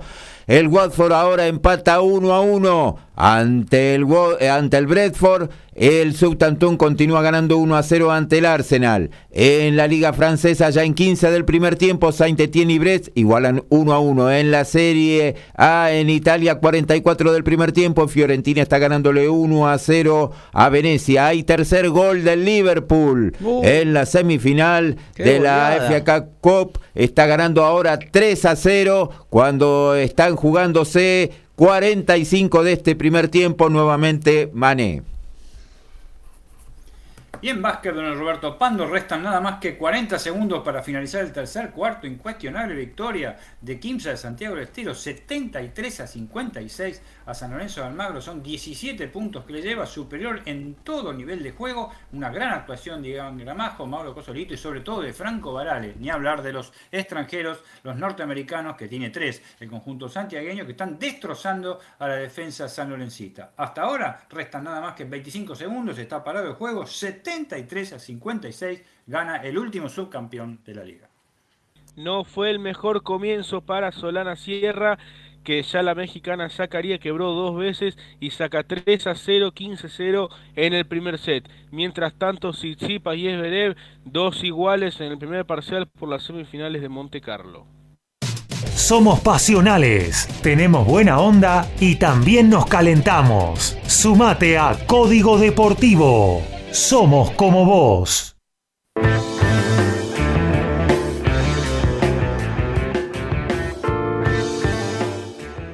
Se acercan momentos decisivos en Bordeaux que de a poco ve cómo se le escapan las oportunidades y se suma ahora la lesión de Santiago Cordero. Su tobillo le dijo basta y por seis semanas estará fuera de las canchas. Un jugador que fue plurifuncional y fue de mucha necesidad para el equipo francés. Se pierde la revancha con la Rochelle, en realidad se la está perdiendo porque están jugando ahora y recién llegaría para la anteúltima fecha del torneo un jugador que venía con 10 presencias consecutivas y jugó de win, de fullback y de medio scrum.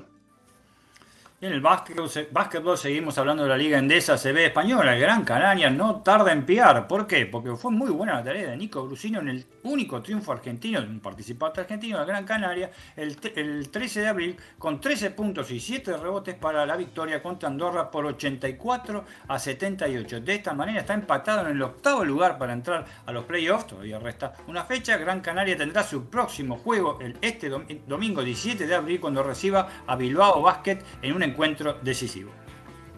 Cuatro argentinos disputarán el tradicional torneo Conde de Godó en Barcelona. Uno de ellos será Federico Coria, que estará debutando ante el estadounidense Marco Girón.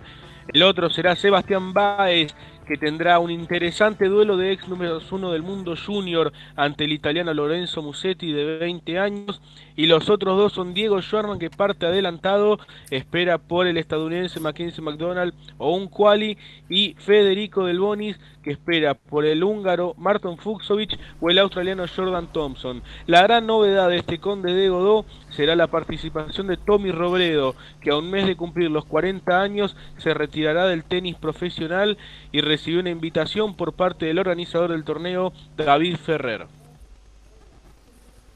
Y en automovilismo, el turismo de carretera, los horarios para La Pampa, mañana domingo en Toay, La Pampa, uno de los circuitos más veloces, ¿eh? que se además contará con la despedida de Guillermo Ortelli como piloto de la máxima categoría. Se espera una multitud de alrededor de 65.000 personas que a pesar de la lluvia del día de ayer y a pesar del tema de los paros serialeros, están ingresando al predio pampiano. Hoy entrenamientos de 11 a 13 horas, en este momento están en el segundo entrenamiento, ya vamos a informar del primero. La clasificación será de 15 a 18 horas. Mañana domingo 17 de abril, series de, 9 a 10 de la mañana, a las 13.20 horas, la carrera final. La B Nacional en su fecha 11 comienza 15.30 de hoy, Deportivo Madrid Atlanta, Deportivo Morón San Martín de San Juan, Temperley ante Chaco Forever, Flandria, San Telmo, y Villadal Minegüemes de Santiago del Estero 1605, Ferrocarril Oeste San Martín de Tucumán 1930, Alvarado Santa Marina 2035, el líder Belgrano ante Deportivo Riestra, mañana 14.35 Deportivo Maipú en Mendoza Chacarita, 15 horas para Gimnasia Grima de Jujuy, Gimnasia Grima de Mendoza. 15.30 para Almagro recibiendo Atlético Rafaela, 16.35 Almirante Brown y All Boys, a las 20 Mitre en Santiago del Estero ante Tristán Suárez, mismo horario para estudiantes en Río Cuarto ante estudiantes de Buenos Aires, el lunes 15.30 Zacachispas Agropecuario, 19.10 Nueva Chicago ante Brown de Puerto Madryn, 20.35 Quilmes ante Brown de Adrogué cierran la fecha 21 a 10 Independiente Rivadavia Defensores de Belgrano queda libre en esta fecha Instituto de Córdoba. Tiger Goose, que volvió a la competencia la semana pasada en el Máster de Augusta, se inscribió para participar de ni más ni menos que el abierto de los Estados Unidos que se realizará entre el 16 y el 19 de julio en Massachusetts. El ex número uno del mundo ganó tres veces este torneo. Nos vamos al encuentro de Daniel Medina, no sé si para hablar de básquetbol o de automovilismo, él nos dirá, amigo. Básquetbol, por supuesto, porque lo teníamos así señalado y ya lo ah. tenemos todo preparadito. Y justo ya tengo, la pelota, ya tengo la pelota naranjada en las manos. Por eso. y justamente Kevin de Devoto dice, ojalá hubiera arreglado Palermo con Boca en su momento, pero Riquelme no quiso. Hoy estaríamos jugando mejor. Y qué buena, agrega Kevin, qué bueno está la liga Qué buena está la liga de básquetbol. Cualquiera puede descender o entrar en los playoffs, nos dice Kevin de Devoto, y en cierta manera es así, ¿no, amigo Dani? Absolutamente, y se está dando precisamente en este momento en el Roberto Pando, ¿eh? quien está cayendo San Lorenzo de Almagro por 59-73, por 14 puntos incuestionablemente ante los santiagueños, está haciendo su mejor esfuerzo, como cualquiera lo haría contra Kimsa, pero la verdad que Kimsa es el mejor equipo de la Argentina, ¿eh? no hay ninguna duda, tiene un equipo completo de 12 jugadores, ¿eh? realmente respaldado también por el tema de los extranjeros. Y por supuesto, gracias por Kevin de voto, tenés absoluta razón, Kevin. Arriba las cosas están más o menos definidas, pero restan más o menos dos puestitos ¿eh? entre los 12, 10 ¿eh? ya hay clasificados, por supuesto, y ni hablar de los que están clasificados también para los cuartos de final, que son los primeros cuatro. Pero el tema del descenso. El tema del descenso es algo impresionante, realmente, porque eh, eh, en estos momentos, este, por ejemplo, con esta derrota San Lorenzo de Almagro, eh, que teóricamente tendría que ser una derrota de acuerdo al desarrollo del partido. Claro. Viendo, por supuesto, sabemos que es básquetbol, puede cambiar todo cuando restan, este, van o nueve, eh, van un minuto nada más del cuarto cuarto. Pero en este momento San Lorenzo está con 37 partidos, la cantidad de partidos son 38, si hubiera terminado ya este, y está en el décimo primer lugar, décimo primer lugar, igualando la, la posición de Atenas de Córdoba, que hasta este momento, créelo o no, Gaby, créelo o no, Kevin, Atenas está entrando en los playoffs. Estaba para descender hace una semana. Era una cosa de locas, habíamos anticipado que la cosa venía de esa manera. Porque San Lorenzo tendría 15 eh, eh, victorias y 22 eh, derrotas, lo mismo que Atenas. Está arriba de Atenas porque lo superó en los dos partidos. Pero ojo, porque también está lo mismo con San Lorenzo, Atenas y Platense están en la misma situación, 15-22. Este, Obra Sanitaria está en la misma situación, 15-22. Comunicaciones de Mercedes está en la misma situación, 15-22. Y Riachuelo de La Rioja, que cayó mucho, sobre todo por grandes ausencias, 15-22. O sea, ¿qué estamos diciendo? 1, 2, 3, 4, 5, 6 equipos exactamente igualados, exactamente igualados en las posiciones que se definen por partidos entre sí. Si los partidos entre sí están repartidos, ahí entra a determinarse el tema del, del gol a veras o el sistema olímpico. Así que, mamita querida, este, con este tema para la clasificación de los playoffs. Pero ahí no queda la cosa, amigo Kevin. Ahí no queda la cosa, tenés razón. Porque cualquiera de estos seis equipos puede disputar la permanencia con hispanoamericano también. ¿eh? Si Unión de Santa Fe triunfa, porque le quedan dos partidos a Unión. Fíjese qué importante. Argentino de Junín triunfa, quedan dos partidos. La Unión de, Formosa, que está bastante mal porque le queda un partido. La cosa puede hacer que haya nueve equipos que empaten la decimonovena ubicación. Una locura, son 20 los que participan. ¿eh? Así que realmente ha sido, este, está siendo apasionante, es cierto, es muy pareja la liga. Estamos hablando que es pareja para arriba y pareja para abajo. ¿eh? Ese es el tema. Pero hay que ser honestos, hay que ponerse este, eh, no solo en críticos del deporte, sino de observar bien el básquetbol. Hay un equipo que es muy superior a todos, desde ya, que es Kimsa de Santiago del Estero. Por lo menos en el medio local. En el medio extranjero no le fue tampoco tan mal porque llegó a semifinales de, la BCLA, de la Champions americana, pero le falta un poco de ruedo, a, verdad que tiene, a pesar de que tiene un gran, pero un gran este, plantel. Y realmente así están planteadas las cosas. Este, Atenas está ahí porque, o sea, ganó 5 de 6. ¿Eh? Es impresionante, ¿eh? con, con su curva ascendente, lo, derrotó el 15 de abril, este, eh, derrotó a, eh, a Riachuelo 97-87 en La Rioja, en La Rioja, y no tuvo que recurrir casi a sus, extranjeros. Fíjense que un equipo que fletó, cortó, se dice ahora. Vieron que ahora se puso de moda el tema de cortar. Sí, sí, este, claro. En el básquet, no sé si se decía antes, queda muy mal, queda feísimo.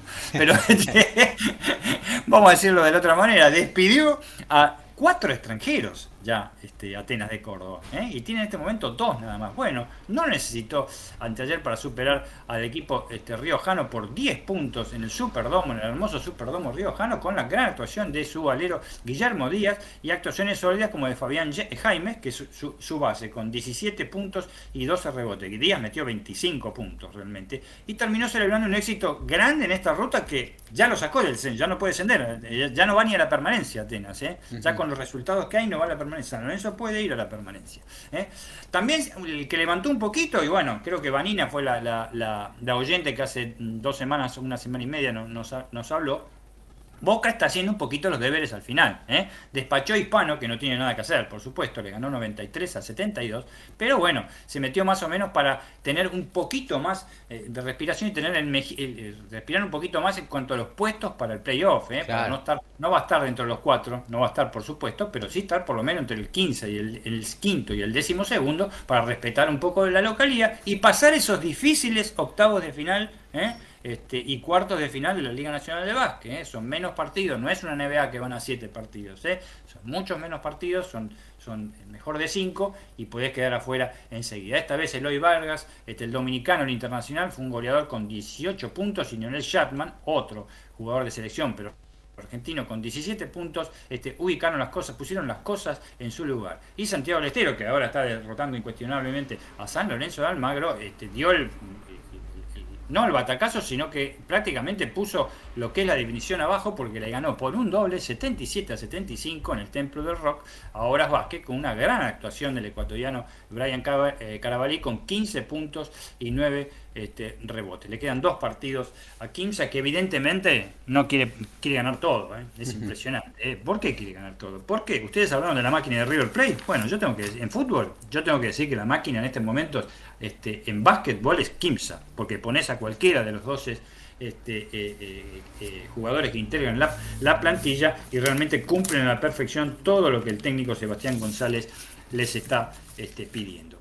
Eso sería la, Liga Nacional de Básquet que realmente, como, pueden ver, como pueden apreciar, está este, más que apasionante. Por último, les sigo con les, cierro rápidamente con la Liga Nacional de Básquet. Este Argentino de Junino, uno de los que está también por, que puede descender, tiene dos partidos. El domingo con Peñarol, los dos de local, ¿eh? ojo. El domingo con Peñarol de Mar del Plata, que ya está clasificado, pero quiere ser segundo. Y el otro con San Martín de Corriente, que está octavo, quiere subir. ¿eh? Domingo y lunes. ¿eh? Tiene un récord de 13-23 hasta ahora. Cuando nombro el primer, los números de los récords, los primeros son los, los, partidos ganados. Unión de Santa Fe tiene dos partidos. Mañana con San Martín de Corriente y el lunes con Peñarol no la tiene fácil tampoco. San Lorenzo este que está cayendo derrotado hasta ahora incuestionablemente por 15 de Santiago del Estero. Y nada más ni nada menos que el lunes juega en el, socio fundadores con Gimnasia de Grima, Comodoro Davia, que también quiere ser segundo y es el actual segundo. La Unión de Formosa, que la tiene bastante complicada, juega con Regatas este lunes. Regatas está quinto, ¿eh? ojo al hilo. ¿eh? ¿Eh? ¿Eh? un partido tiene un récord de 13-23. Un partidazo, ojalá fueran otras épocas, Gaby. Juegan mañana domingo Ferro y Obras. En el gimnasio de Torechar. Ojo, ¿eh? Ferro quiere mantener su su séptimo lugar, eh, tiene un récord de 15-22 y obras, o quiere llegar a los playoffs o, o quiere no descender, mamita querida, qué, dualidad que se da. Platense con Boca el lunes, decisivo para los dos, también por supuesto, Boca para arrimarse más y Platense para confirmar que no quiere descender y por ahí entrar a los playoffs. Comunicaciones de Mercedes y Oberá este lunes, no cambia nada, el Comunicaciones prácticamente no puede descender. Y otro eh, definitivo es Riachuelo Olímpico, este lunes, este, los de, de La Rioja quieren entrar este, sí o sí. Esa es nuestra Liga Nacional de Básquet. Ah, este, eh, totalmente eh, apasionante. Este, se había anticipado que iba a ser muy pareja la Liga Nacional de Básquet y lo está haciendo, sin ninguna duda. Está cumpliendo y con creces todo lo que se pedía de ella. Pero vamos a la otra participación argentina, esa que no pueden ver todas las personas porque no pueden agarrar Teis Sport o Teis Sport Play o no está tanto en las noticias, que es la Liga Argentina, ¿eh? el ex TNA. Está apasionante por donde se lo, se lo vea, pero es la única que probó y la primera que lo hizo en Argentina y por ahí se hace el año que viene ¿eh? la Liga Nacional de Básquet en la temporada 2022-2023, que es una cosa que interesaría y mucho y la haría más apasionante, que son los play-in. ¿Mm? Los mismos que se disputan en Estados Unidos. Y adivinen quién ganó en los play-in.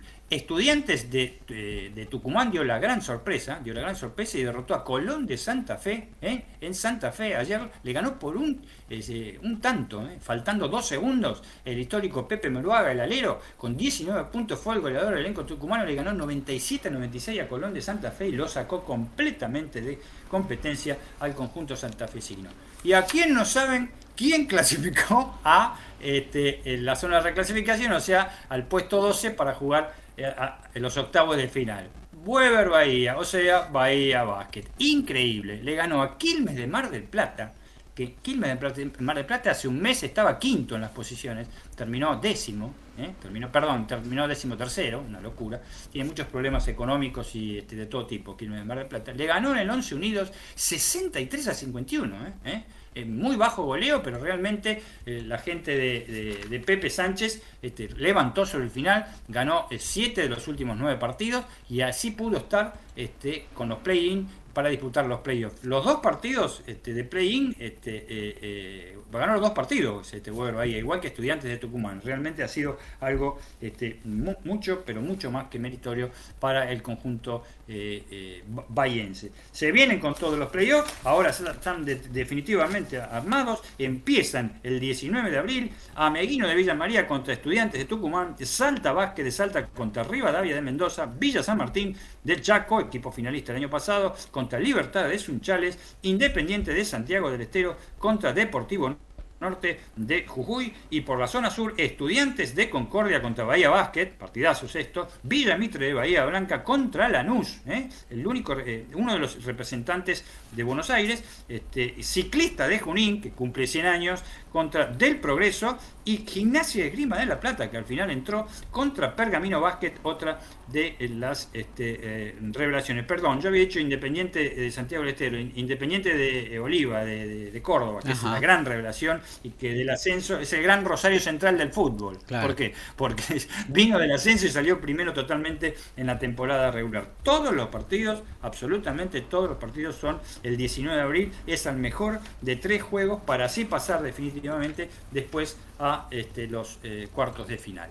Así que tenemos también apasionante por donde se lo mire en la Liga Argentina. Les recordamos algo, en la Liga Argentina no hay descensos este año. No hay descensos. ¿eh? Es, no sé si pidieron consejo a la AFA, no sé cómo es el tema, pero no hay descensos este, este, porque quieren establecer una cantidad de, ya de por sí, es, es como el torneo con la Primera Nacional, impresionante la cantidad de equipos, se definen dos conferencias por, por geografía, pero este, quieren llegar a tener, por lo menos llegar a 36 equipos. Y donde la cosa está que recontra arde, on fire, como le dicen los yankees, cómo le gustan estas cosas, Dios mío, a los yankees decir esas cosas, in, your face, on fire, in your face, la cosa que más me indigna que, te hacen en básquet.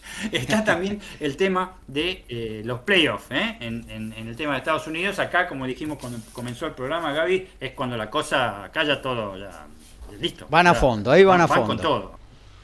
Acá van a fondo, los estadios, los estadios se caen de gente que hay, ¿eh? con y sin barbijo, no sé, una cosa de loco. Los, el público yankee ya está cada vez más argentinizado como en el fútbol. Está bravo el público yanqui, ¿eh? ya tiran cosas, ya, no es tan fácil. Después lo sancionan, no lo dejan ir nunca más. Pero los tipos, mientras tanto lo hicieron, ¿viste? Tiraron este, un hielo, cualquier cosa. A ver, en la conferencia este se armó, se armó con el primero de la conferencia, el Miami Heat, que volvió por sus fueros, ¿eh? ¿Se acuerdan que con la, pandemia, cuando se jugó en, en Tina y llegó a la final, la final contra Los Ángeles Lakers, ¿eh? Este, juega contra una de las revelaciones. ¿Por qué?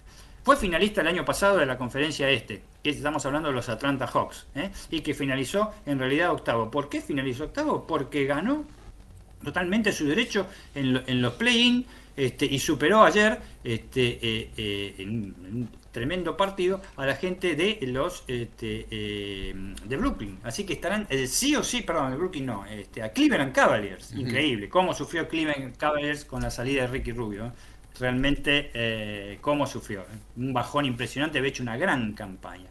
Así que se van a, se van a ver el, amigo Jimmy Butler, banda de Bayo, y Kyle Lowry, que jugador es el Kyle Lowry, por favor, van contra Trey Young, un tremendo jugador, y el italiano de la pivot, Danilo Gallinari, que se las trae, es mundialista, olímpico, juega, ¿eh? y juega bastante bien. Acá vienen muy caros sus sentimientos, y los caros sentimientos de Ricky. Boston Celtic contra los Brooklyn Nets, ¿eh? ¿Qué, qué, qué, Partidazo, serie, Partidazo. Este, los desde febrero hasta ahora los Boston Celtics levantaron de una manera increíble y lograron su mejor performance con 32 victorias y 6 derrotas. ¿eh? ¿Eh? Yo obviamente Jason Tatum y Jalen Brown le dan y Marcus Smart en la parte defensiva le dan sí o sí este eh, fundamento de esto. Kevin Durant y Kyle Irving es lo único que tienen los Broken Nets. Ya no hay otra cosa. Es lo único que tienen los Pero los tipos entre los dos hacen 60 puntos por partido. Escucharon, ¿no? 60 por partido. así, que no se puede saber. Son, recuerden que es el mejor de siete juegos también. ¿eh? y por supuesto lo que ahora hinchamos los argentinos, que es por los campeones, los Milwaukee Bucks. ¿eh? Terceros contra los Chicago Bulls. La, mala para los Milwaukee es que juegan contra el ascendente Bulls por primera vez en décadas. ¿eh? Desde el 2017 que no llegan a playoffs, pero antes no habían llegado a ninguno. Pero bueno, tienen un equipazo, tienen a Giannis Antetokounmpo en su mejor momento. ¿Eh? tienen un montón de jugadores en un verdadero equipo, sin figuras, salvo delante de Tocompu, que en los playoffs directamente es más alto de lo que es. Así que imagínense. Y por último, Philadelphia 77 contra los Toronto Raptors. Joel Embiid, el camerunés, lidera a los de Filadelfia, el camerunés que junto al serbio Jokic pueden llegar a ser los MVP, otra vez extranjeros. Conferencia oeste, rápido, Phoenix Sun contra los gran sorpresa también, los New Orleans Pelicans, que salieron en, octavo lugar. Este, Gaby, vos sabés que cuando terminó eh, a fin de año, después de Navidad, estaban últimos, pero últimos, con la U, ¿eh? como en el hipódromo, ¿eh? los, corredores cuando llegan en el hipódromo. Bueno, se metieron en los playoffs, le dieron un, batacazo impresionante a sacar afuera a los Clippers, a Los Ángeles Clippers por 105 a 101. Phoenix contra New Orleans, Phoenix es el mejor equipo, ¿eh? es impresionante el récord que tiene, es el histórico récord que tiene, tiene el histórico jugador como Chris Paul, ¿eh? que es un jugador y el super anotador que es Devin este, Brooker. Memphis Grizzlies, el equipo segundo, gran revelación en la parte oeste contra los Minnesota Timberwolves de Leandro Bolmaro, ¿eh? que estuvieron ahí, ¿eh? lo dijimos, lo anticipamos, ¿eh? iban, a, iban a estar y estuvieron, ¿eh? son eh, ofensivamente son muy buenos, defensivamente les cuesta y ojalá, porque ya tuvo un partido muy bueno, Leandro, ¿eh? cuando faltaba una fecha, y ojalá pueda jugar y por supuesto apoyado por ese ala pidió que descendiente dominicano Carl Anthony Town, que es tremendo, y el especialista, el especialista defensivo, el Rodman, se podría decir, entre comillas, que es Patrick Beverly, que realmente está siempre. Y bueno, se tenía que dar los Golden State Warriors contra los Denver Nuggets. Vamos a ver qué pasa. ¿eh? Los, eh, los, Warriors, este, otra vez se formó el triplete con Stephen Curry, Thompson y Green. Pero vamos a ver si juega Curry. ¿eh? Vamos a ver si juega porque está lesionado. Aparentemente sí. Los Brooklyns, perdón, los Denver, obviamente con todo lo que hemos comentado a lo largo del año, ya en la primera fecha no va a estar siquiera en el banco Facundo Campazo porque fue expulsado. Y este, vamos a ver si lo ponen en los otros partidos. Va a ser difícil salvo que se lesione algún base. Tal cual. Salvo que se en algún base, es la única manera de jugar. Y por último, el quizás más parejo de todos los partidos de las conferencias es el de Dallas Mavericks cuarto con Utah Jazz quinto. ¿eh? Pueden ser apasionantes y tiene ventaja de localidad los Mavericks. Pero ya mañana, que esto empieza, no juega Luka Doncic. ¿eh? Porque está lesionado. Por lo, cual, por lo cual va a ser difícil que puedan sobrevivir al Jazz de Rudy Gobert, tremendo jugador francés, y Donovan Mitchell, que es un base armador que te mata por todos lados. Eso sería la NBA. Como vean, las cosas sí que están que arden en todos lados porque llegaron los grandes momentos de definición.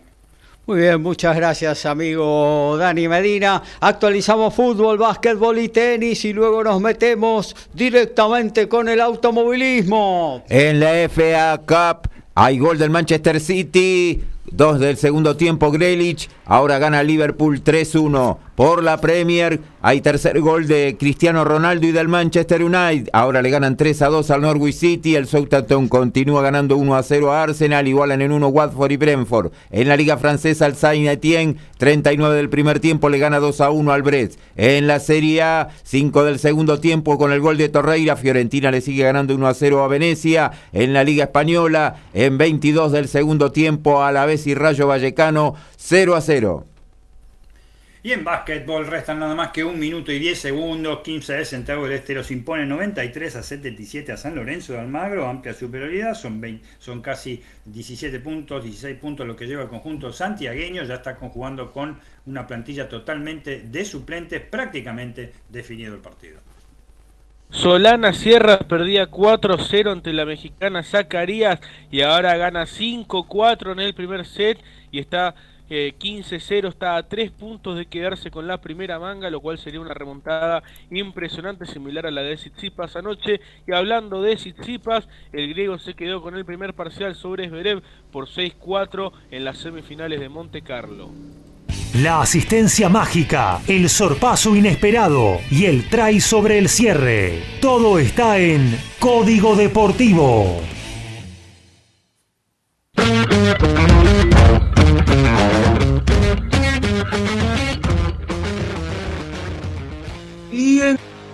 Se jugaron las revanchas de los octavos final de la Champions y de la Challenge con varios argentinos involucrados.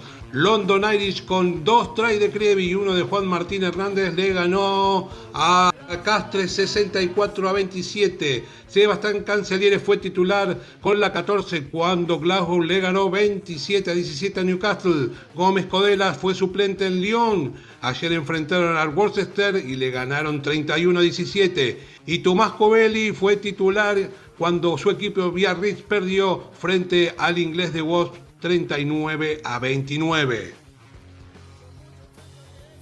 Y en básquet, la Euroliga, los playoffs definitorios también. El Barcelona con Nicolás Laprobrita se va a medir contra el Bayern Múnich. El Real Madrid lo hará contra este, que uno de los primeros y cayó al final contra el Maccabi Tel Aviv, el Olympiacos de Grecia uno de los beneficiados por la renuncia, la, expulsión de los equipos rusos contra el Mónaco y el Olimpia Milano, otro candidato, los italianos, contra el campeón, el Anadolu Elfi. La serie se jugará al mejor de cinco encuentros, el mejor ubicado tendrá la ventaja de la, la localía. Los ganadores de estos cuatro encuentros irán al Final Four que se lleva a cabo en Belgrado, capital de Serbia de Belgrado, la capital de Serbia, ya se sortió el cuadro principal del torneo ATP 250 que organiza Novak Djokovic y que tendrá por supuesto la presencia del número uno del mundo que estará enfrentando en el debut ya en la segunda ronda porque parte adelantado a el vencedor del duelo entre Hamad Medjedovic o Laszlo Yere en un torneo en el que también hay otro top ten como es Andrés Rublev y en el que estará haciendo su regreso Dominic Thiem que enfrentará en primera ronda al australiano John Millman. En automovilismo, la FIA, la vuelta de un viejo conocido. ¿Por qué? El presidente de la FIA, Mohamed Ben Sulayem, designó al italiano Giancarlo Minardi como responsable de la gestión de las fórmulas promocionales. Todas las que a ustedes se le, se ocurran. Fórmula 3, Fórmula 2, este, por, todo, por todos lados. Formar una escuadra que, recuerdan que Minardi formó una escuadra de Fórmula 1 entre 1985 y 2005 y ocupa el cargo de un área que ya ocuparon Gerhard Berger, el austríaco, y Stefano Domenicali, el italiano. Supervisará la comisión de monoplazas que ha sido fundamental en la remodelación del programa de participantes nobles de la FIA. Y en la fecha 10 del torneo de apertura de la primera división B metropolitana, los Andes ayer igualó 1 a 1 con Justo José de Urquiza. Hoy 15-30 Guayurquiza, Defensores Unidos de Zárate. Deportivo Armenio, Deportivo Merlo. San Miguel Colegiales, Comunicaciones Cañuelas. Mañana 15-30 para Talleres. 18-05 Ituzaingó, Argentino de Quilmes. Se cierra esta fecha. 15-30 del lunes. Fénix Acasuso quedando libre en esta oportunidad Villa San Carlos. Ponemos primera. Mm, mm, nos vamos a los polvorines a dialogar con Dani Medina sobre automovilismo.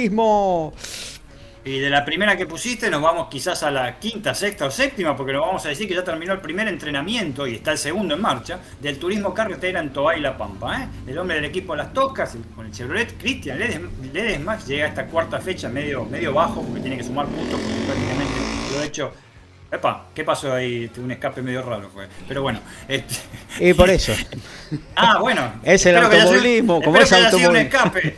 Este, y bueno, este, eh, tras dos abandonos, el marplatense eh, hasta ahora en los primeros entrenamientos logró el mejor tiempo con su Chevrolet, un minuto 14, seguido por Agustín Canapino, que hasta en los entrenamientos está bien, Agustín, ojo, eh está con todo Canapino. Norberto Fontana con el Chevrolet, hasta ahora un trío de Chevrolets, no debe estar contento nuestro amigo Daniel de Villa T6, este, porque hasta ahora han dominado en el primer entrenamiento los Chevrolet, y eh, José Manuel Ursera con el Tonino en el cuarto lugar. Vamos, se está disputando ahora en este momento la... Este, eh, eh, segunda la segunda tanda. la segunda tanda y este, vamos a dar si, si, podemos antes de este, antes de las 13 horas ojalá tengamos alguna información. Ahora sí vamos a hablar un poquito de lo que charlamos cuando comenzamos este eh, eh, hicimos la presentación. Es de los test que se están realizando en Barcelona este para la Fórmula 3 FIA en la cual Franco Colapinto con este, el equipo von Andertop realmente este, ha estado bastante bien ayer este salió tercero estuvo este, fue el que más vueltas en la pista dio, 54 este, vueltas, recordamos que es un circuito de casi 4.700 metros el catalán, ¿eh? este, perdón, salió segundo, segundo, este, y escoltó por 155 milésimas al suizo Gregor Sossi, último cambio nada prácticamente, justo eh, que fue el último campeón de la Fórmula este, Renault. En los cinco primeros puestos tuvieron Sossi, Colapinto, Víctor Martin, eh, eh, Joel Maloney, el piloto de Bermudas, que anda muy bien, no sé si corre en Bermudas, obviamente, pero bueno, y Roman Stanek, el, chico que anda también muy bien. más que nada se dedicaron a probar, más que nada, sobre todo en la segunda tanda, en la cual Colapinto marcó un tiempo muy superior al que hizo, prácticamente no tuvo figuración, estuvo entre los últimos puestos. En la segunda tanda se dedicaron a el, rendimiento de los neumáticos Pirelli de, compuesto duro. Pero hoy a las 4 de la mañana, hoy a las 4 de la mañana tuvimos, como hablamos, este, este eh, recién, mejor dicho, al principio tuvimos el tema de la tanda eh, matutina, en la cual yo me hago tantas conclusiones este, eh, realmente, ¿no? Pero no, ahora ya, hoy, por lo menos hasta que termine el programa la tengo clara. Este, quedó tercero en los últimos eh, test eh, de la mañana, este, con un tiempo muy similar, un minuto 31, 8, 48. Lo bajó, lo bajó en 400 milésimas, ¿no? Claro, y ojo que dio, eh, hasta ahora es el que más vuelta dio en la pista con 106 giros. ¿eh? Y eso realmente, recordemos que es importante, importantísimo, sobre todo en un equipo muy joven. Hoy la cosa fue distinta en cuanto al, este, eh, al, primero, que fue el brasileño Caio Colet, ¿eh? no hay que descuidar a estos muchachos, ¿eh? que, eh, con el MP Motorsport, y Alexander Smoller, desde ya. Este, y la participación también, los dos, está participando este, el ítalo argentino, Mateo Nanini, porque está en reemplazo de un, corredor que no, no, no, puede correr, que está en la RT Grand Prix, mamita, qué, qué, equipo, ¿no? Que se metió. Finalizó, hoy, este, este, hoy finalizó noveno, ayer estaba cuarto, anduvo bastante bien por un momento, así que es otro piloto de los jóvenes que hay, de los tantos que hay este, eh, eh, en, la, mm, en, la, categoría. Dani, una, una, cosa para resaltar esto de, de Franco Colapinto, ¿no?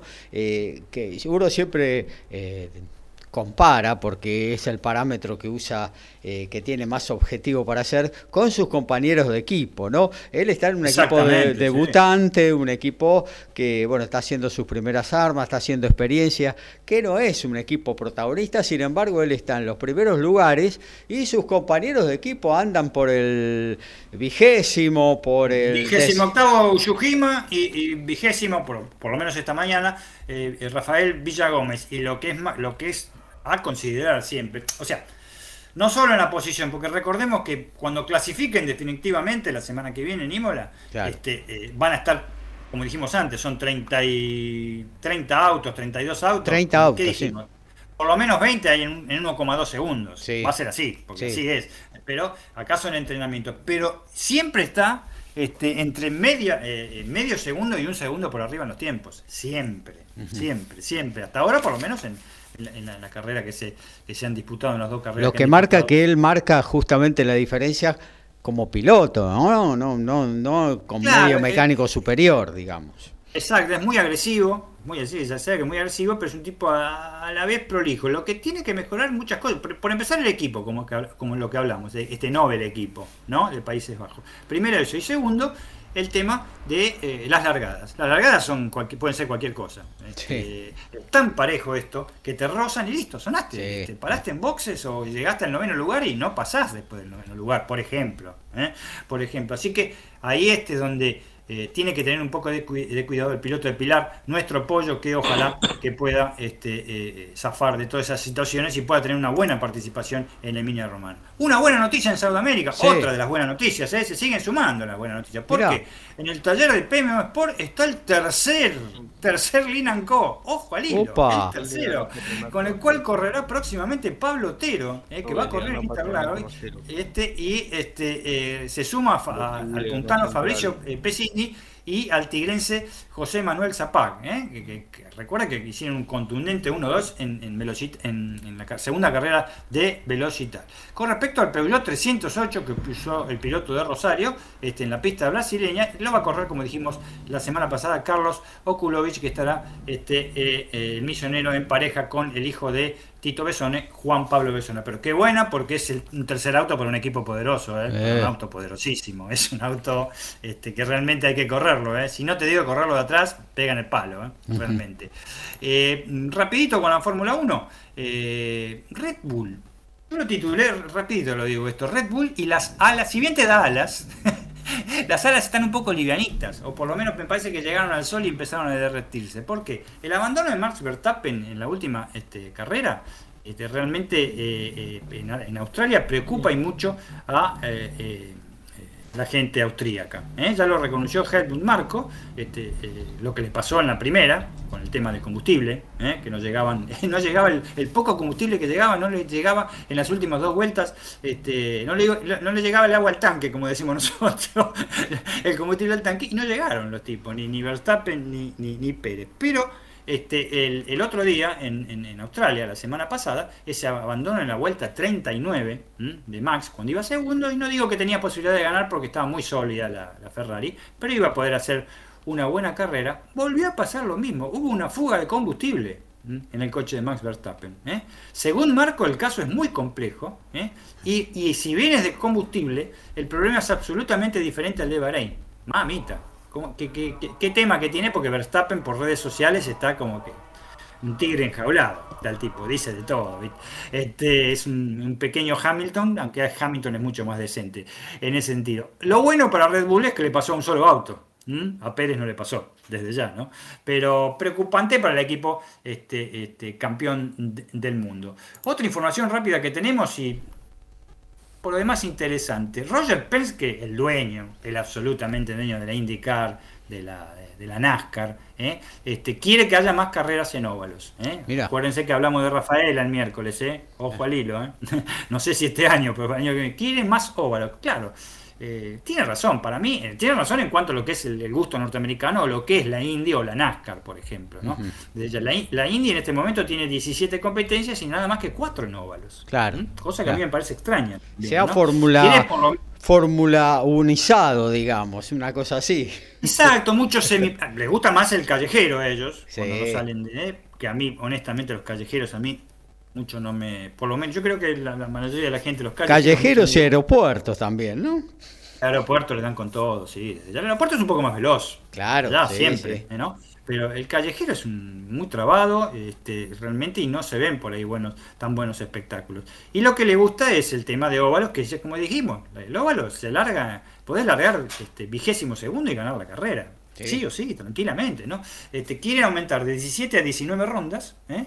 este, y hacer una doble, este, para el año que viene, una doble este, eh, eh, incorporación de óvalos que serían en Texas y, Iowa y Gateway. Gateway es en Gateway, mejor dicho, es en, Illinois, no sé si cerca de Chicago, por ahí. Sería una cosa, recuerden lo que dijimos de Rafaela, que NASCAR y, y, no sé el Indy Light, pero NASCAR es muy probable que venga a Argentina, sería un golazo no sé cómo, pero me, tomo el micro y me voy a Rafaela. Yo lo vería.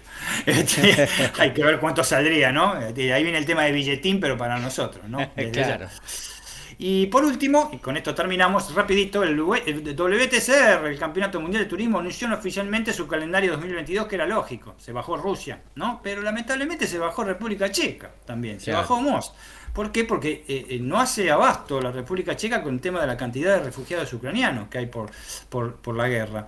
Eh, realmente algo que puede afectar también este, a la Fórmula 1, a la Fórmula 2, a la Fórmula 3, que están en lo mismo, y también este, a otras categorías europeas. Este, ya se vio en los traslados de, continentes qué difícil que es para el tema de la aviación también. Los reemplazan Valelunga en Italia, que nosotros la conocemos, la vieja Valelunga, que corría Caldarela, Ruesch, ¿eh? en Fórmula 2 Traverso ha corrido también, y un nuevo circuito en Francia, que será el de eh, Arnaud Ring, eh, que está ubicado en la región de Alsacia, muy, muy cerquita de, Alemania, que va a reemplazar estas lamentables ausencias, que son la de Rusia, y más lamentable todavía la de Checa, que la, la República Checa, que la ligó por otro lado, ¿no? Desde ya. Y arranca ahora el 4 o 5 de mayo, creo que es la primera fecha de un torneo que siempre tarda en arrancar, ¿no? Pero... Y arrancaba en abril. Eso es lo que pasa, pero hasta el 7 de mayo no hay carrera, va a arrancar en el semipermanente, ¿eh? que es una ciudad, eh, Po, ¿eh? el Poville, ¿eh? que es una ciudad semipermanente bastante rápido, ¿eh? son rutas en realidad, ¿eh? más o menos como Le Mans, más o menos, salvando la diferencia. Este, luego sigue en julio con Valelunga, que reemplazaría la que hubiera sido la primera la primer carrera de la República Checa, Nürburgring en mayo, eh, la otra que reemplaza a Rusia en agosto, Húngaro Ring en Hungría en junio, en, octubre es el ING Spedium, desde ya, el, mes de. Después siguen dos carreras más que son la, la última, la de Macao. Eh, eh Villarreal es en, en, en España, eh, perdón, este, eh, Aragón en España eh, tenemos la carrera de China, que Ningbo se llama el circuito, honestamente re desconocido. El G Stadium que le dije en octubre es, japonés, ojalá se pueda hacer todo esto. Y Villarreal, que es la penúltima antes de Macao. En Macao no me quiero imaginar cómo sea el circuito realmente. Seguramente es un callejero, se van a subir los autos uno arriba de otro. Y en Villarreal es en Portugal y va a ser en julio. Todo esto para el calendario que tenemos, por supuesto, ¿eh? a Girolami y a Guerreri este, eh, firmes ¿eh? con sus ondas para disputar este, otra vez este, nuevamente y poder tratar de lograr ese ansiado campeonato, ¿no? que siempre están rajuñándolo y por último este, no llegan. Muy bien, hasta ahí lo de automovilismo. Nos vamos a meter en lo que tiene que ver con la agenda del fin de semana. Daniel de Villa Taisei, nuestro infaltable oyente, a pesar de las mejoras en Concepción, que lejos sigue el Canry de los autos de punta. Felices Pascuas Código Deportivo, separador, agenda, eh, ahí tiene para anotar todo lo que va a pasar en el deporte y lo puede ver por TV en este fin de por Código Deportivo. Todos los deportes en un solo programa. Código Deportivo.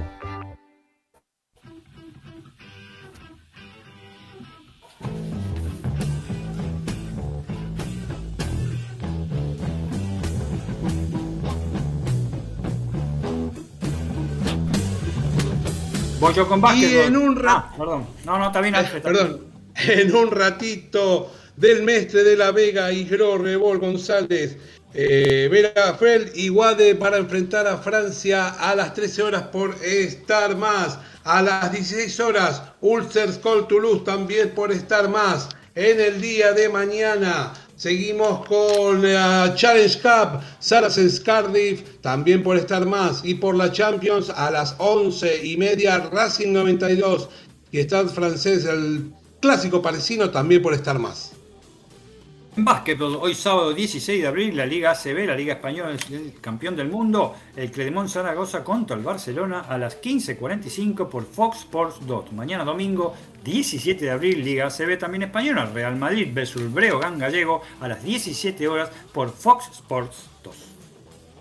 Ahora mismo por ESPN 2 se puede ver la semifinal de Monte Carlo entre Tsitsipas y Esberev. El griego lidera 6-4 y 3-2 Mañana 9 y media la final entre el vencedor de este partido y el español Alejandro Davidovich. Y ahora mismo también por Teis Sports Play, la serie entre Argentina y México por el ascenso en la Copa Billie Jean. Solana Sierra se quedó con el primer parcial por 7-5 y ahora gana 1-0 en el segundo. Luego jugará Lourdes Carlea ante Renata Sarazúa y a continuación el dobles. Todo por Teis Sports Play. Y mañana la final Argentina en Madrid entre Pedro Caccini y Marco Trungeliti desde las 9 de la mañana por Challenger TV, opción libre y gratuita en la página oficial de la ATP. En automovilismo, hoy sábado 16 de, abril, clasificación en Toay La Pampa por la cuarta fecha, 15 horas, Deport TV. Mañana domingo 17 de abril, Toay obviamente, la cuarta fecha, la carrera final, series y carrera final en el Toay a partir de las 11 de la mañana por la TV pública. 14 horas San Lorenzo y Platense por Fox. 16.30 también por Fox, Colón Independiente. A las 19 TNT con Barraca Central y Estudiantes. 21.30 por TNT Racing y Unión. En la B Nacional 1605 TIC con Ferro y San Martín de Tucumán. 2035 también TIC Belgrano y Deportivo Riestra. En, los torneos de Europa tenemos a las 13.30 ESPN con Juventus Bolonia y 15.45 la misma señal con Lazio y Torino. En DirecTV a las 16 por la Liga Española, Getafe y Villarreal.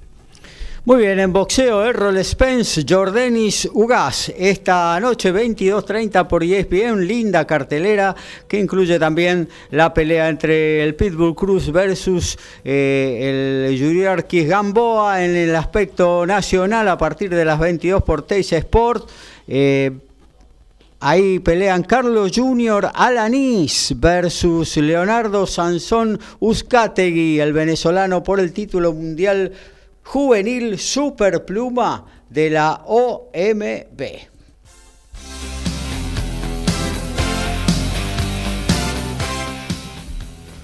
Nos vamos, ¿eh? hasta el próximo miércoles, 22 horas será el momento del reencuentro en lo que tiene que ver con Código Deportivo.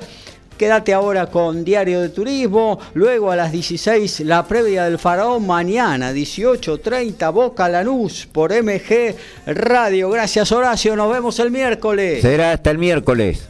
Eh, Alfredo González, lo mismo. Saludos para todos, felices Pascuas para el día de mañana. Tal cual, lo mismo para Lautaro Miranda. Adiós Gaby, buen fin de semana para todos y me sumo al saludo de Alfredo, felices Pascuas para todos. Daniel Medina, abrazo grande. Abrazote para vos, para todos los compañeros, toda la audiencia, felices Pascuas para todos y si les gusta el básquet, contraten un profesor de matemáticas. Tal cual. Eh, bueno, ahí sí, eh, me sumo a mis compañeros, felices Pascuas. También para eh, la colectividad judía que está justamente celebrando en estos días sus propias Pascuas. que la pasen todos muy, pero muy bien. Eh, nos reencontramos entonces el próximo miércoles en Código Deportivo, 22 horas aquí. Si no, ¿por dónde? Por mgradio.com.ar. Chao, buen fin de semana. Chao.